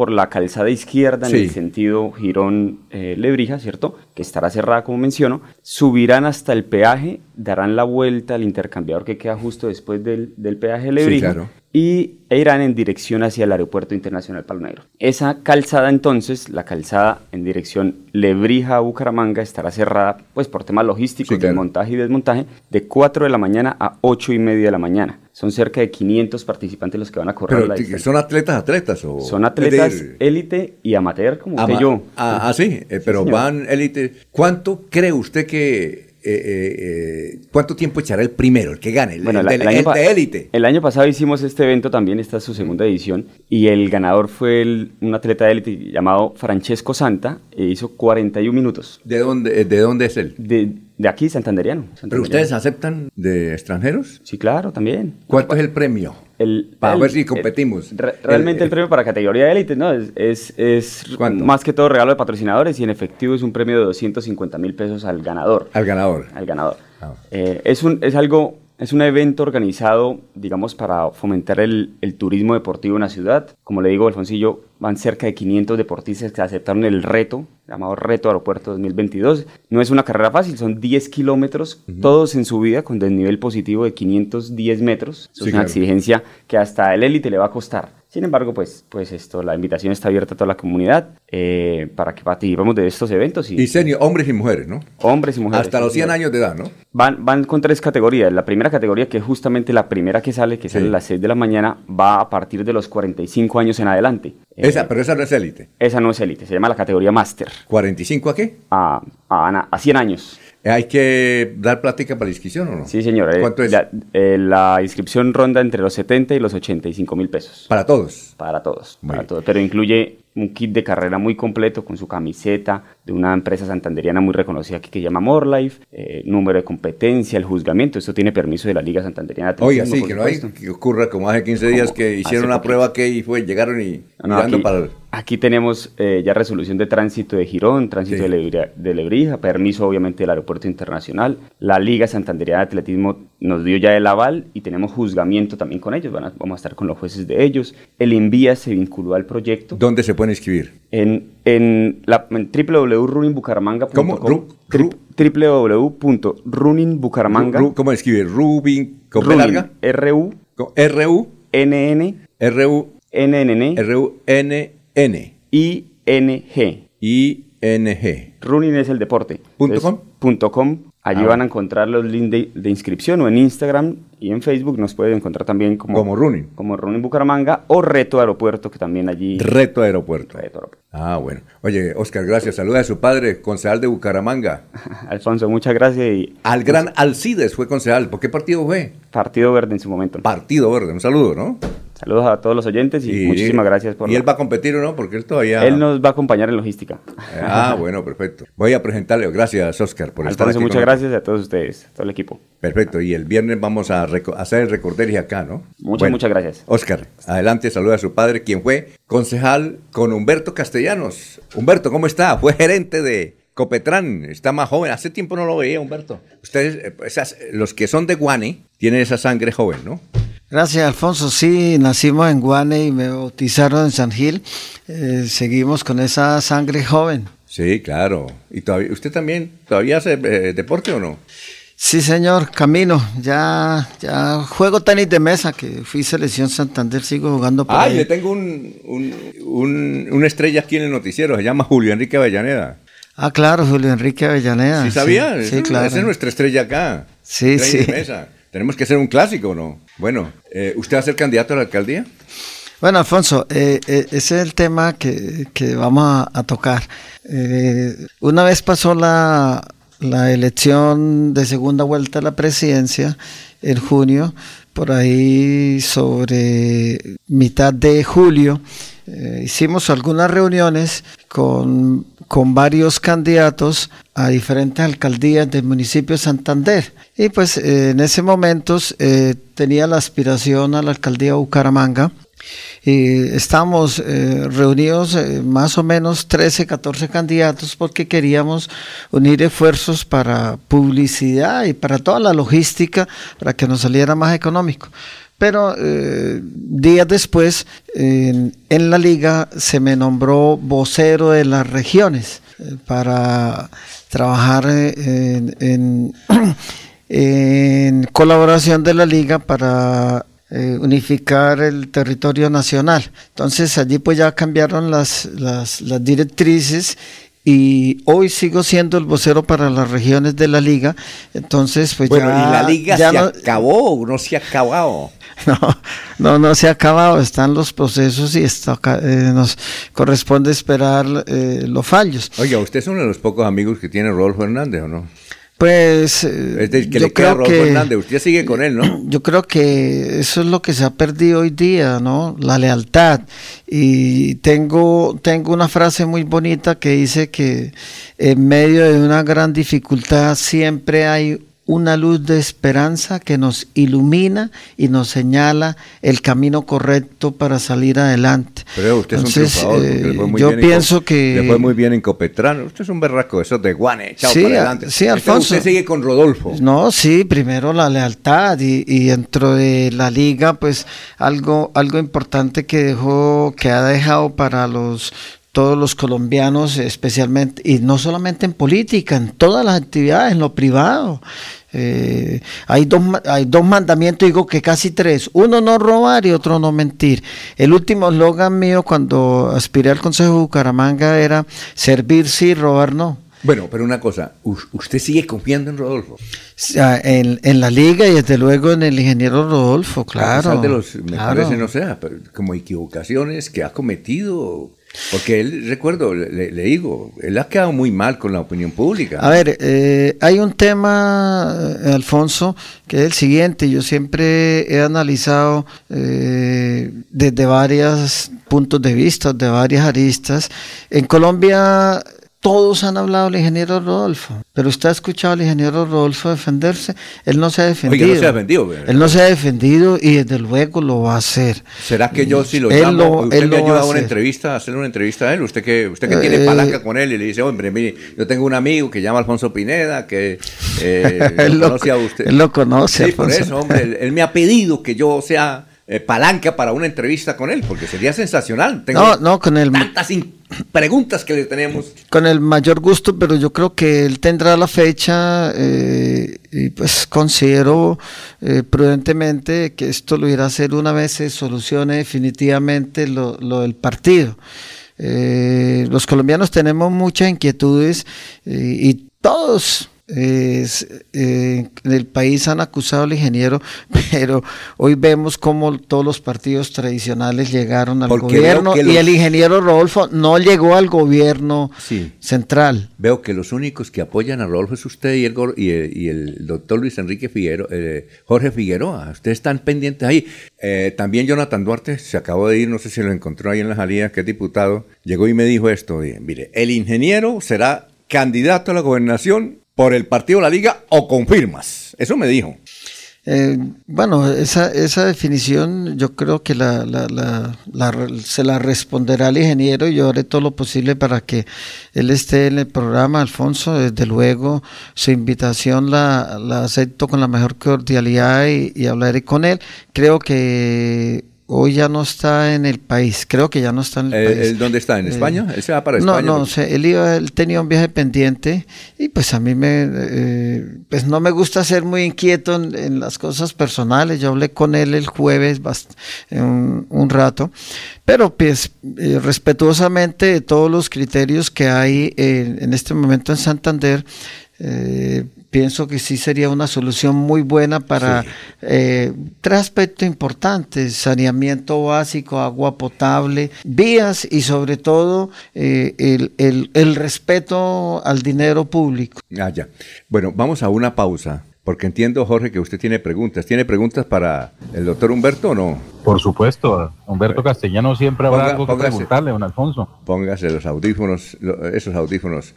Eh, y Laurencio también tiene preguntas, ¿no? Para el gran Humberto. Sí, Laurencio. Bueno, Laurencio. Pues algo, pero ahí está, por ahí un amigo desde Qatar que está quedado. Ah, muy bien, sí, pero dígale que no, ya nos envió otro informe. Ah, bueno, si ya nos envió el informe, ya la vamos a pasar en un instante. Eh, vamos eh, a hacer una pausa. Ya viene el mensaje de Navidad que ha gustado mucho y que están esperando los oyentes, pero antes decirle, se vende parcela de mil metros en la Mesa de los Santos, consta de un kiosco de 8x8 en Eternid, árboles de aguacate, maracuyá, guanábana y ornamentales, lote preparado para siembra y otros. Estos son los teléfonos 315-6654-131, 315-6654-131 o 320-2977-756 o 320-29766. También se vende cabaña chalet en condominio en la Mesa de los Santos de 300 metros, costa de tres habitaciones, piscina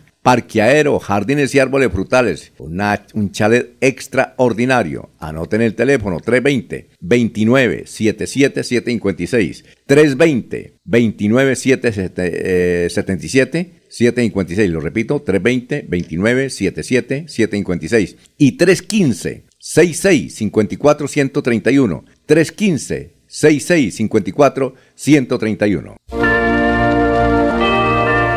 El regocijo de esta Navidad aparte de los hombres los odios, los rencores, los afanes belicosos y toda intención malvada y sombría. Radio Melodía desea a todos los colombianos una Navidad alegre en Cristo, como marco de meditación por un mundo mejor.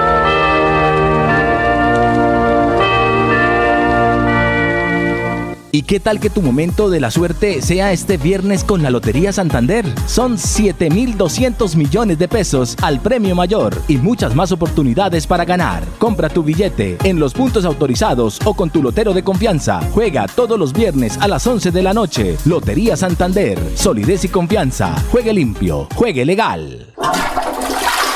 Si la diarrea quieres evitar, escucha estos consejos que te ayudarán. Si no te quieres enfermar, las manos tienes que lavar. Si quieres prevenir, la higiene personal debes cuidar. Si enfermo estás, agua hervida debes tomar. Si con la diarrea quieres acabar, los alimentos debes lavar. Somos Cruz Roja. El sábado 3 y domingo 4 de diciembre estará en Bucaramanga el médico especializado en medicina alternativa y complementaria, doctor Ricardo González Parra, atendiendo en el Hotel Cabecera Country, calle 48, número 3429. Separe ya su cita de control o por primera vez llamando a la línea celular 313-392-2623. Tratamientos con medicamentos biológicos. Recuerde, el sábado 3 y domingo 4 de diciembre estará en Bucaramanga el doctor Ricardo González Parra. Agende su cita médica llamando a la línea celular 313-392-2623. 313-392-2623. Estas son las últimas noticias de Colombia y el mundo en Radio Melodía, la que manda en sintonía. Esta es la vuelta al mundo en 120 segundos con Florentino Mesa. Los países del G7 criticaron duramente lo que calificaron como imprudente lanzamiento de otro misil balístico intercontinental el pasado viernes por parte de Corea del Norte y pidieron al Consejo de Seguridad de la ONU tomar acciones más significativas para frenar las pruebas.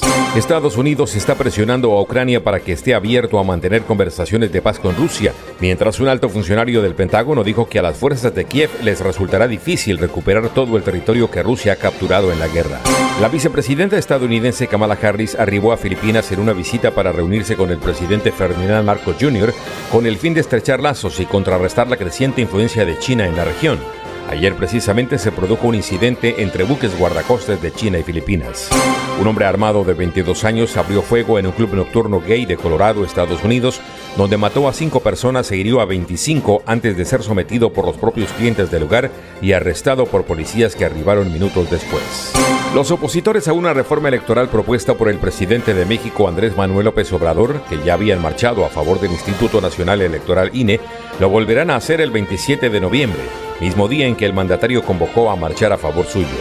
El gobierno de Colombia y la guerrilla del Ejército de Liberación Nacional ELN instalan este lunes en Caracas la mesa de diálogo para reiniciar el proceso de negociaciones de paz suspendido en 2018. Entre tanto, se confirmó que 18 guerrilleros murieron en un enfrentamiento entre dos grupos de disidencias de las FARC. El brasileño Ilan Golfagin fue escogido como nuevo presidente del Banco Interamericano de Desarrollo BID tras una elección que devolvió las riendas de la institución a un latinoamericano, después de la súbita destitución del estadounidense Mauricio Claver Carone por violaciones al Código de Ética.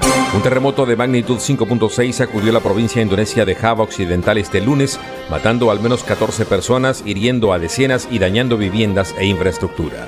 Esta fue la vuelta al mundo en 120 segundos.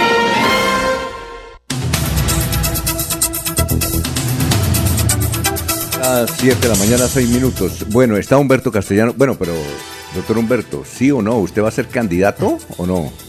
Oh, Alfonso, mire, hoy soy el... Es decir, quiere. No, hoy soy el vocero en la liga para las regiones, me toca acatar las directrices de, la liga y estoy sirviéndole a la liga en ese cargo. no va a ser candidato? No, hoy, eh, por eso le decía al comienzo, en, julio del año pasado se empezó a trabajar sobre el tema, pero... Pero a mí me dijo, mire, a ver, le voy a decir quién nos dijo. Laurencio Gamba, José María Vesga, dijo, oiga, de la primicia. José María Vesga, que ya lo felicitó, está cumpliendo años, ya lo felicitó, ¿no? Eso hay que llamarlo. José María Vesga nos llamaba, llamaba a Laurencio Carrat, que, que, que, que, no han dicho que Humberto Castellano va a ser candidato a la alcaldía, él es de Guane, hay que apoyarlo. Entonces ya no, ya, ya, ya subestimó usted eso. No, mire, eh, Alfonso, no es que se haya subestimado. En septiembre 8 me nombraron eh, la señora Socorro la esposa del ingeniero Rodolfo me nombró vocero para las regiones dentro de la liga y yo lo acepté. Entonces ahí ya pues cambia, cambia la situación y para ser candidato a la alcaldía de Bucaramanga ya me corresponde eh, respetar las directrices del partido Liga. Muy bien. A ver, don Jorge, pregunta para desde Jorge está en... ¿Usted conoce a Dibuya o no? Dibuya, eso es en La Guajira. Dibuya, claro. Ah, bueno, ya está Jorge. A ver, Jorge, lo escucha Humberto Castellanos. Con los buenos días para el doctor Humberto Castellanos, don Alfonso. Eh, precisamente esa función de vocero del partido eh, es por la que quiero preguntarle. O sea, eh, está claro que la situación no se encuentra bien dentro de la Liga de Gobernantes, de, Liga de, Gobernantes Anticorrupción hay muchas críticas, sobre todo en la, en la en ese comité fundamentacional del, del, partido, donde todas las labores, eh, pues, cargos de importancia en ese proceso quedaron en manos de familiares de, del ingeniero Rodolfo Hernández, personas sin ningún tipo de, tradición o de antecedente eh, de participación en política, incluso en la misma organización de, una campaña. Usted, que es un hombre jugado en política, que ha sido elegido concejal, ha sido uh, precandidato a la alcaldía, que sin duda tiene más campañas encima que cualquiera de los otros miembros de la Junta Directiva de la Liga uh, de Gobernantes Anticorrupción, eh, ¿qué opinión le merece precisamente eso de que el partido se esté manejando como, como si fuera una, un plan familiar o como si fuera eh, una empresa privada y en la cual pues las decisiones están delegadas en personas sin ningún tipo de experticia en lo político?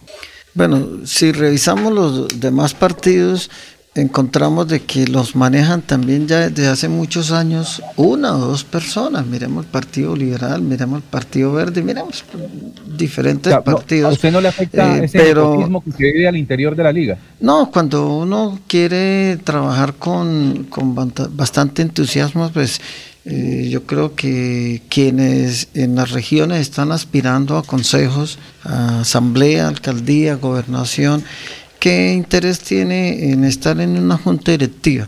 Y lo de la junta directiva, no, yo no quiero defender al ingeniero, sino eh, dar como una respuesta más sincera.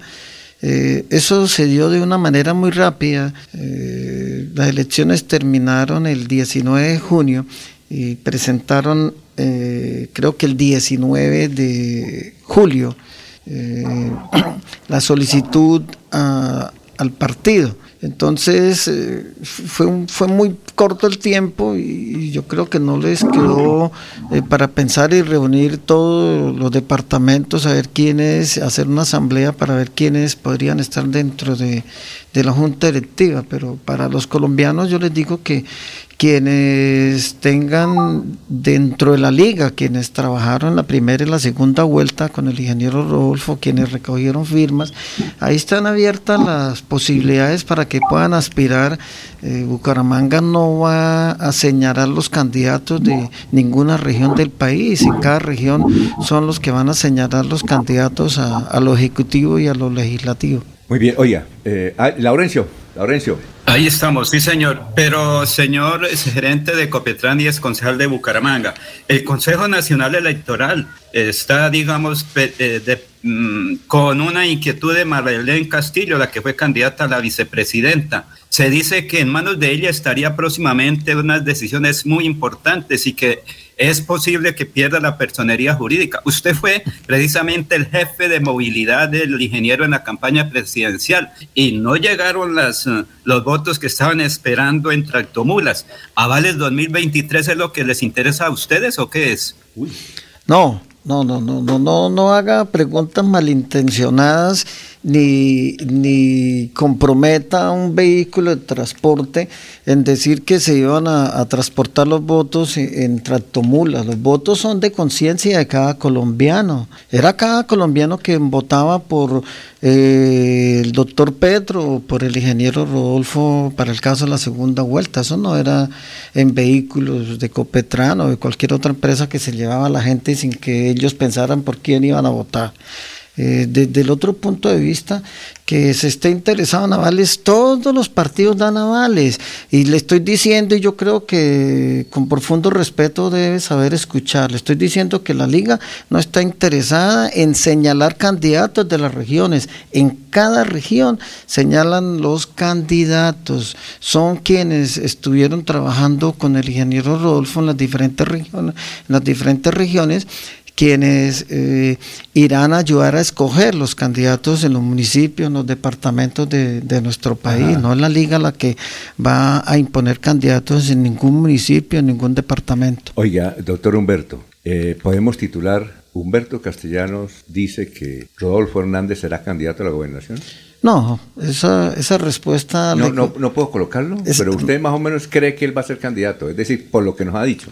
Eh, yo pienso que él va a ser candidato, pero la respuesta. puedo, titular. Yo pienso, como no, Alfonso, de la liga, yo pienso que puede ser candidato. No, Alfonso, mire, la respuesta más correcta es que yo voy a ser juicioso en la invitación que usted le está haciendo al ingeniero Rodolfo para que sea él quien, quien dé la respuesta. Hoy Hoy, ¿qué pasa en la liga? Pues hoy estamos esperando los, los fallos eh, judiciales referentes a la personería jurídica de la liga. Bueno, entonces podría ser lo siguiente. Es que quiero sacar la noticita ahí porque usted sería candidato, según la charla que tuvimos con eh, el directivo de la liga, porque usted es directivo de la liga. Mire, yo se, la pongo, yo se la pongo diferente. A ver, dígame. Yo se la pongo diferente. Eh, si el ingeniero Rodolfo eh, finalmente aspira a la gobernación de Santander, Humberto Castellanos lo va a acompañar. No, por eso, pero eh, podría ser, es posible, es posible, que puede ser el titular, es posible que Rodolfo Hernández sea candidato a la gobernación. Y usted dice, y usted piensa que si es candidato gana la gobernación. No, no, mire, yo creo que la dejo en estos, en estos términos. Eh, dígame algo para no rectificar, porque publicamos la noticia. No, rectifíqueme. A ver, no, no, no, no, no. A ver, Jorge, Jorge ¿usted puede ayudar ahí en esta, en esta situación? Mire, mire, Alfonsito, yo la, yo la dejo en estos términos. Si el ingeniero Rodolfo eh, finalmente eh, eh, coloca su nombre como aspirante a la gobernación de Santander, Humberto Castellanos lo estará acompañando. No, sí, eso sí, claro. Pero sí, usted es directivo de la liga, usted es ejecutivo de la liga. Pero es que es importante su declaración. ¿Qué, me va a decir, Jorge? No, es que, mire, yo respeto que es una respuesta que debe dar el, ingeniero Rodolfo. Pero es que yo quiero sacar la noticia, viejo. a ver, Jorge, ayúdenos ahí. Para ver si... el titular sería La timidez abunda en la liga antigobernantes. No, no, no, no, no, no, no. No tienen nada, el futuro es incierto, es nebuloso, eh, no es claro, está todo como, como en stand-by, como congelado. ¿Sí? Es como si hubiera entrado en un proceso de hibernación el partido. ¿sí? No, ah, no se puede decir a ocho días qué van a hacer porque están ahí. Todo depende de, de lo que diga el ingeniero Rodolfo y el ingeniero Rodolfo aplicando todavía la técnica de huir a la situación, igual como lo hizo en la segunda vuelta. Bueno, no, no, no, no, no. Es que eh, la aspiración a la gobernación de Santander es de Rolfo Hernández, no, es de Humberto Castellanos. Entonces, o pienso, es, él quien, quien debe dar la respuesta. desde, desde luego que, desde luego que sí les, les puedo decir de que Sí, se, se, ha hecho algún trabajo referente a, la, aspiración de la gobernación del ingeniero Rodolfo. Se la voy a, hacer más fácil para usted. Pienso que Rodolfo va a ser candidato a la gobernación. Pienso. Eso lo puede pensar cualquiera. Eso sí,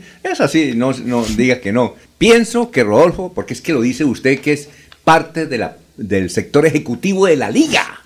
No, yo me, sostengo en, en, Alfonso, en que si el ingeniero Rodolfo Hernández públicamente decide aspirar a la gobernación de Santander, ahí lo estará acompañando. Eso sí, claro, es lógico, si usted hace parte del equipo de la liga, pues tiene que acompañarlo. Es que nosotros estamos buscando la noticia. Oiga, Humberto, se nos acabó el tiempo, tenemos en Qatar al doctor, ¿sí conoce al doctor Díaz Dorante? Que fue aquí, sí, yo creo que le conocí Está en, eh, eh, él vive en Canadá, pero ahora está en Qatar. ¿Vamos, eh, ¿vamos antes o, Anulfo, o vamos primero con los comerciales? ¿Con los comerciales?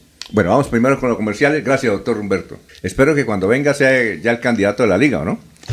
Gracias, Alfonso. Saludar a todos los oyentes de este importante programa.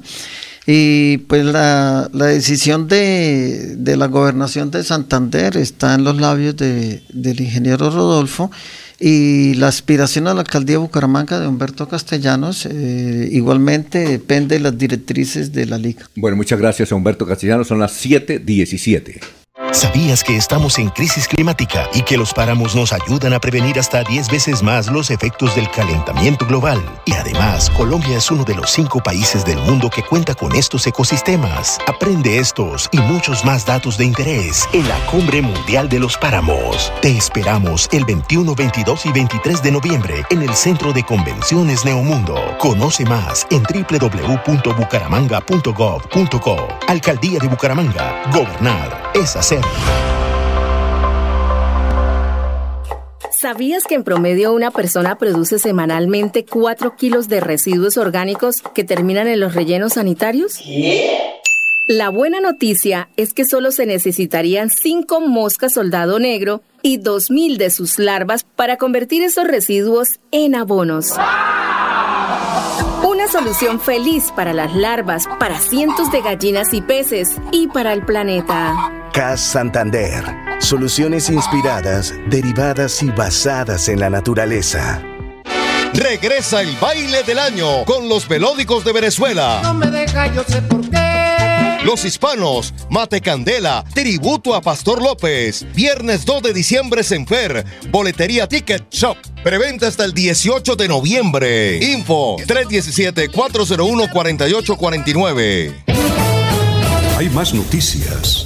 Muchas noticias, muchas noticias en Melodía 1080 AM. Muy buenos días, Alfonso, Laurencio, Julio Enrique, Jorge y Arnulfo Otero en la parte digital. Hoy Ecuador ganó a Qatar un partido muy importante. Había entre unos 6.000 a 7.000 ecuatorianos, yo calculo de 3.000 a 4.000 de otras naciones. El resto en realidad eran los árabes y muchos de los inmigrantes residentes en Qatar. Los locales aspiraban a resultar ganadores pero el nerviosismo del arquero de Qatar le jugó una muy mala pasada durante el muy temprano durante el del partido. Ese penalti que le pitaron fue el desastre completo para el equipo, puesto que Valencia de fulminante cobro convierte el primer gol para Ecuador y ahí fue el caos. Los locales apenas podían creer lo sucedido y muy pronto, en menos de 10 minutos de juego, Valencia del equipo de Ecuador de tremendo cabezazo convierte el segundo y definitivo gol. Durante el evento, por supuesto, no hubo nada de cerveza, hubo sí mucha música, mucha, eh, mucha emoción, muchos gritos, muchas olas. El comportamiento de la tribuna fue excelente, hubo eh, excesos, excesiva seguridad, muchísima seguridad, mucha gente controlando, muchas cámaras. Em,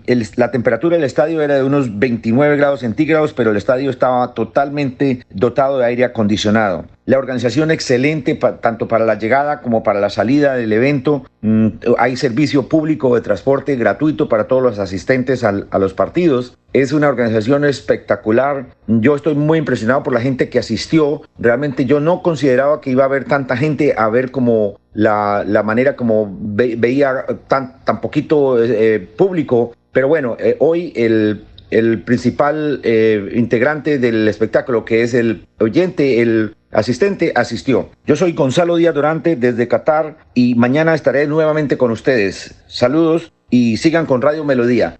Sí, sí, y ojalá que nos eh, pasen la información en directo. Esto está grabado, imagínense, en el día de ayer. Son las 7.21 minutos.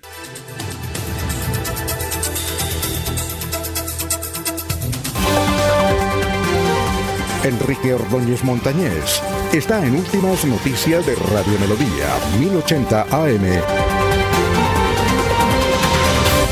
A 7 de la mañana, 21 minutos, profesor. Aquí tengo nueve preguntas sobre Bucaramanga. Yo se las voy mencionando. Le pido como son bastantes, eh, ojalá que sean cortas. La primera, profesor Enrique Ordóñez, y agradeciéndole eh, esto que está haciendo usted para recordar a la ciudad de Bucaramanga primero. ¿Quiénes fundaron realmente a Bucaramanga y en qué fecha, profesor? Bueno, muy buenos días, Alfonso y oyentes de Últimas Noticias. Con mucho gusto, respuestas cortas. Bucaramanga fue fundada el 22 de diciembre de 1622 por el juez poblador Andrés Páez de Sotomayor en asocio con el presbítero Miguel Trujillo, quien en un tambo, especie de kiosco hecho de paja, celebró la primera misa para los nativos que se congregaron alrededor.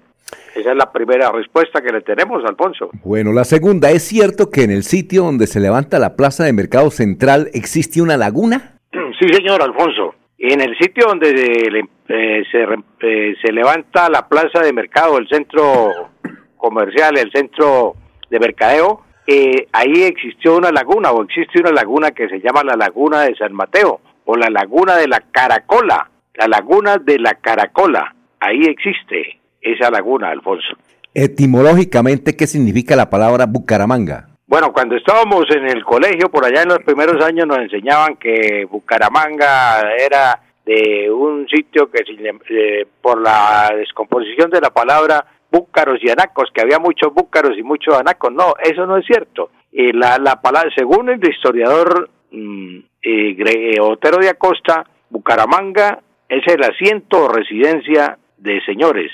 Otros historiadores afirman que Bucaramanga significa el campo de anacos, pero el profesor universitario, mm, el, el profesor Moncayo, mm, magíster en, en, en, lingüística, Leonardo Moncayo, y profesor de la Universidad Industrial de Santander, hizo un profundo estudio sobre la influencia del guane en el español de Santander y hace un análisis de los nombres de algunos lugares por toponimia, es decir, por el parecido que tienen al lugar o la región. Entonces, eh, él encontró que la palabra Bucaramanga, descomponiéndola por sílabas, eh, eh, así quedaría bu, bu, bu sería abundancia, K sería propiedad o vallado, la, no, no, no, no RA porque en el guane no existe la, la R y la A, existe la, la. Entonces la es lugar. Y manga, abundante. Entonces traduciendo a, del guane al español sería Bucaramanga, un lugar que tiene una propiedad o un vallado abundante. Propiedad o vallado abundante. Esa es la, la más mm, científica, digamos, o etimológica respuesta a todas las preguntas que se hacen sobre la etimología de la ciudad de Bucaramanga. ¿Quiénes fueron las primeras autoridades de Bucaramanga? Las primeras autoridades de Bucaramanga fueron un teniente alcalde, un teniente de alcalde se llamaba, un cura doctrinero, un escribano, escribano el que da fe de las escrituras, como hoy un notario, y un alguacil, una, una, un alguacil sería como la policía, quien ejecutaba los mandatos del alcalde, Alfonso. ¿En qué fecha se nombró a Bucaramanga capital del Estado soberano de Santander? El 24 de noviembre de 1857 se nombró a Bucaramanga como capital del Estado soberano de Santander, Alfonso. ¿Es cierto, profesor, que Bucaramanga fue la primera ciudad de Colombia que tuvo energía eléctrica? Sí, fue la primera ciudad. El 30 de agosto de 1891 a las 6 y 30 de la tarde, Bucaramanga vio convertida la noche tenebrosa en un en un luminoso día cuando se prendieron los focos se, llamaban así de arco eh, que en una capacidad de 1200 patios el esfuerzo lo realizaron dos primos hermanos Julio Jones Benítez y Reinaldo Golke Jones quienes viajaron a Boston y en la fábrica de Thomson Houston compraron una planta generadora de energía y se adiestraron en su funcionamiento. Fue Bucaramanga la primera ciudad de Colombia que conoció el maravilloso invento de Tomás de Alba Edison, la bombilla. Y como anécdota le cuento que un campesino que llegó con sus eh, productos de campo, sus hortalizas, y entró por la carrera 17, que era el, sitio de entrada, cuando llegó y vio la luz eléctrica se encandiló y cayó desmayado. Se encandiló con las luces y cayó desmayado. Esa es una anécdota que, que figura en los eh, libros de los historiadores, Alfonso. ¿En memoria de quién lleva su nombre el tradicional Parque Romero? El Parque Romero se llama así en memoria del padre Francisco Romero, un cura que tomó posesión de la parroquia de San Labriano en el año de 1865 y se dedicó no solamente a los menesteres del culto y la, y la liturgia, sino al desarrollo económico de la región. El padre Romero imponía como penitencia en la confesión y bajo amenaza de pena infernal la obligación de que tenían los feligreses tenían que sembrar café. Esa era la penitencia. Ustedes tienen que sembrar café en sus predios y cortijos. Así el cura le dio impulso a la industria del café en esta región, Alfonso. Tenemos dos preguntitas que son muy importantes. La podemos dejar para el miércoles porque eso no amerita una respuesta tan corta. Eh, ¿Le parece, profesor? ¿Cuáles serían, Alfonso? ¿Por qué el barrio de la Concordia lleva ese nombre y quién fue Custodio García Rovira? Que merecen una no, no responderlas tan, tan, corticas y es que no tenemos tiempo. ¿Le parece bien el miércoles, profesor? Sí, las podemos responder el miércoles. Son muy importantes, como usted dice. ¿Por qué la Concordia? El barrio de la Concordia y Custodio García Rovira, claro. Bueno, profesor. Muy amable, gracias, profesor, muy amable. Estaremos el miércoles con esa pregunta, la de irnos, Jorge. la, la, Jorge, bueno, la de irnos, Laurencio. Alfonso, hay, eh, hay, en el departamento de Santander y en el oriente colombiano mucha energía positiva por los diálogos que hoy se inician entre el ELN y el gobierno nacional, donde los santanderianos dominan la delegación en Caracas, Alfonso. Jorge, la de irnos. La orden de arresto de tres días contra el alcalde de Guacamayo, Santander, don Alfonso Jorge Eduardo Cruz, por desacato de una tutela. Bueno, muchas gracias. Ya está el, el, doctor eh, Ricardo González Parra ahí listo para la información de la salud. Melodíaenlínea.com 1080m. Últimas noticias los despierta bien informados de lunes a viernes. En todas las áreas de la información regional, un periodista de Últimas Noticias registra la información en Radio Melodía 1080 AM y en melodíaenlínea.com. Director Alfonso Pineda Chaparro.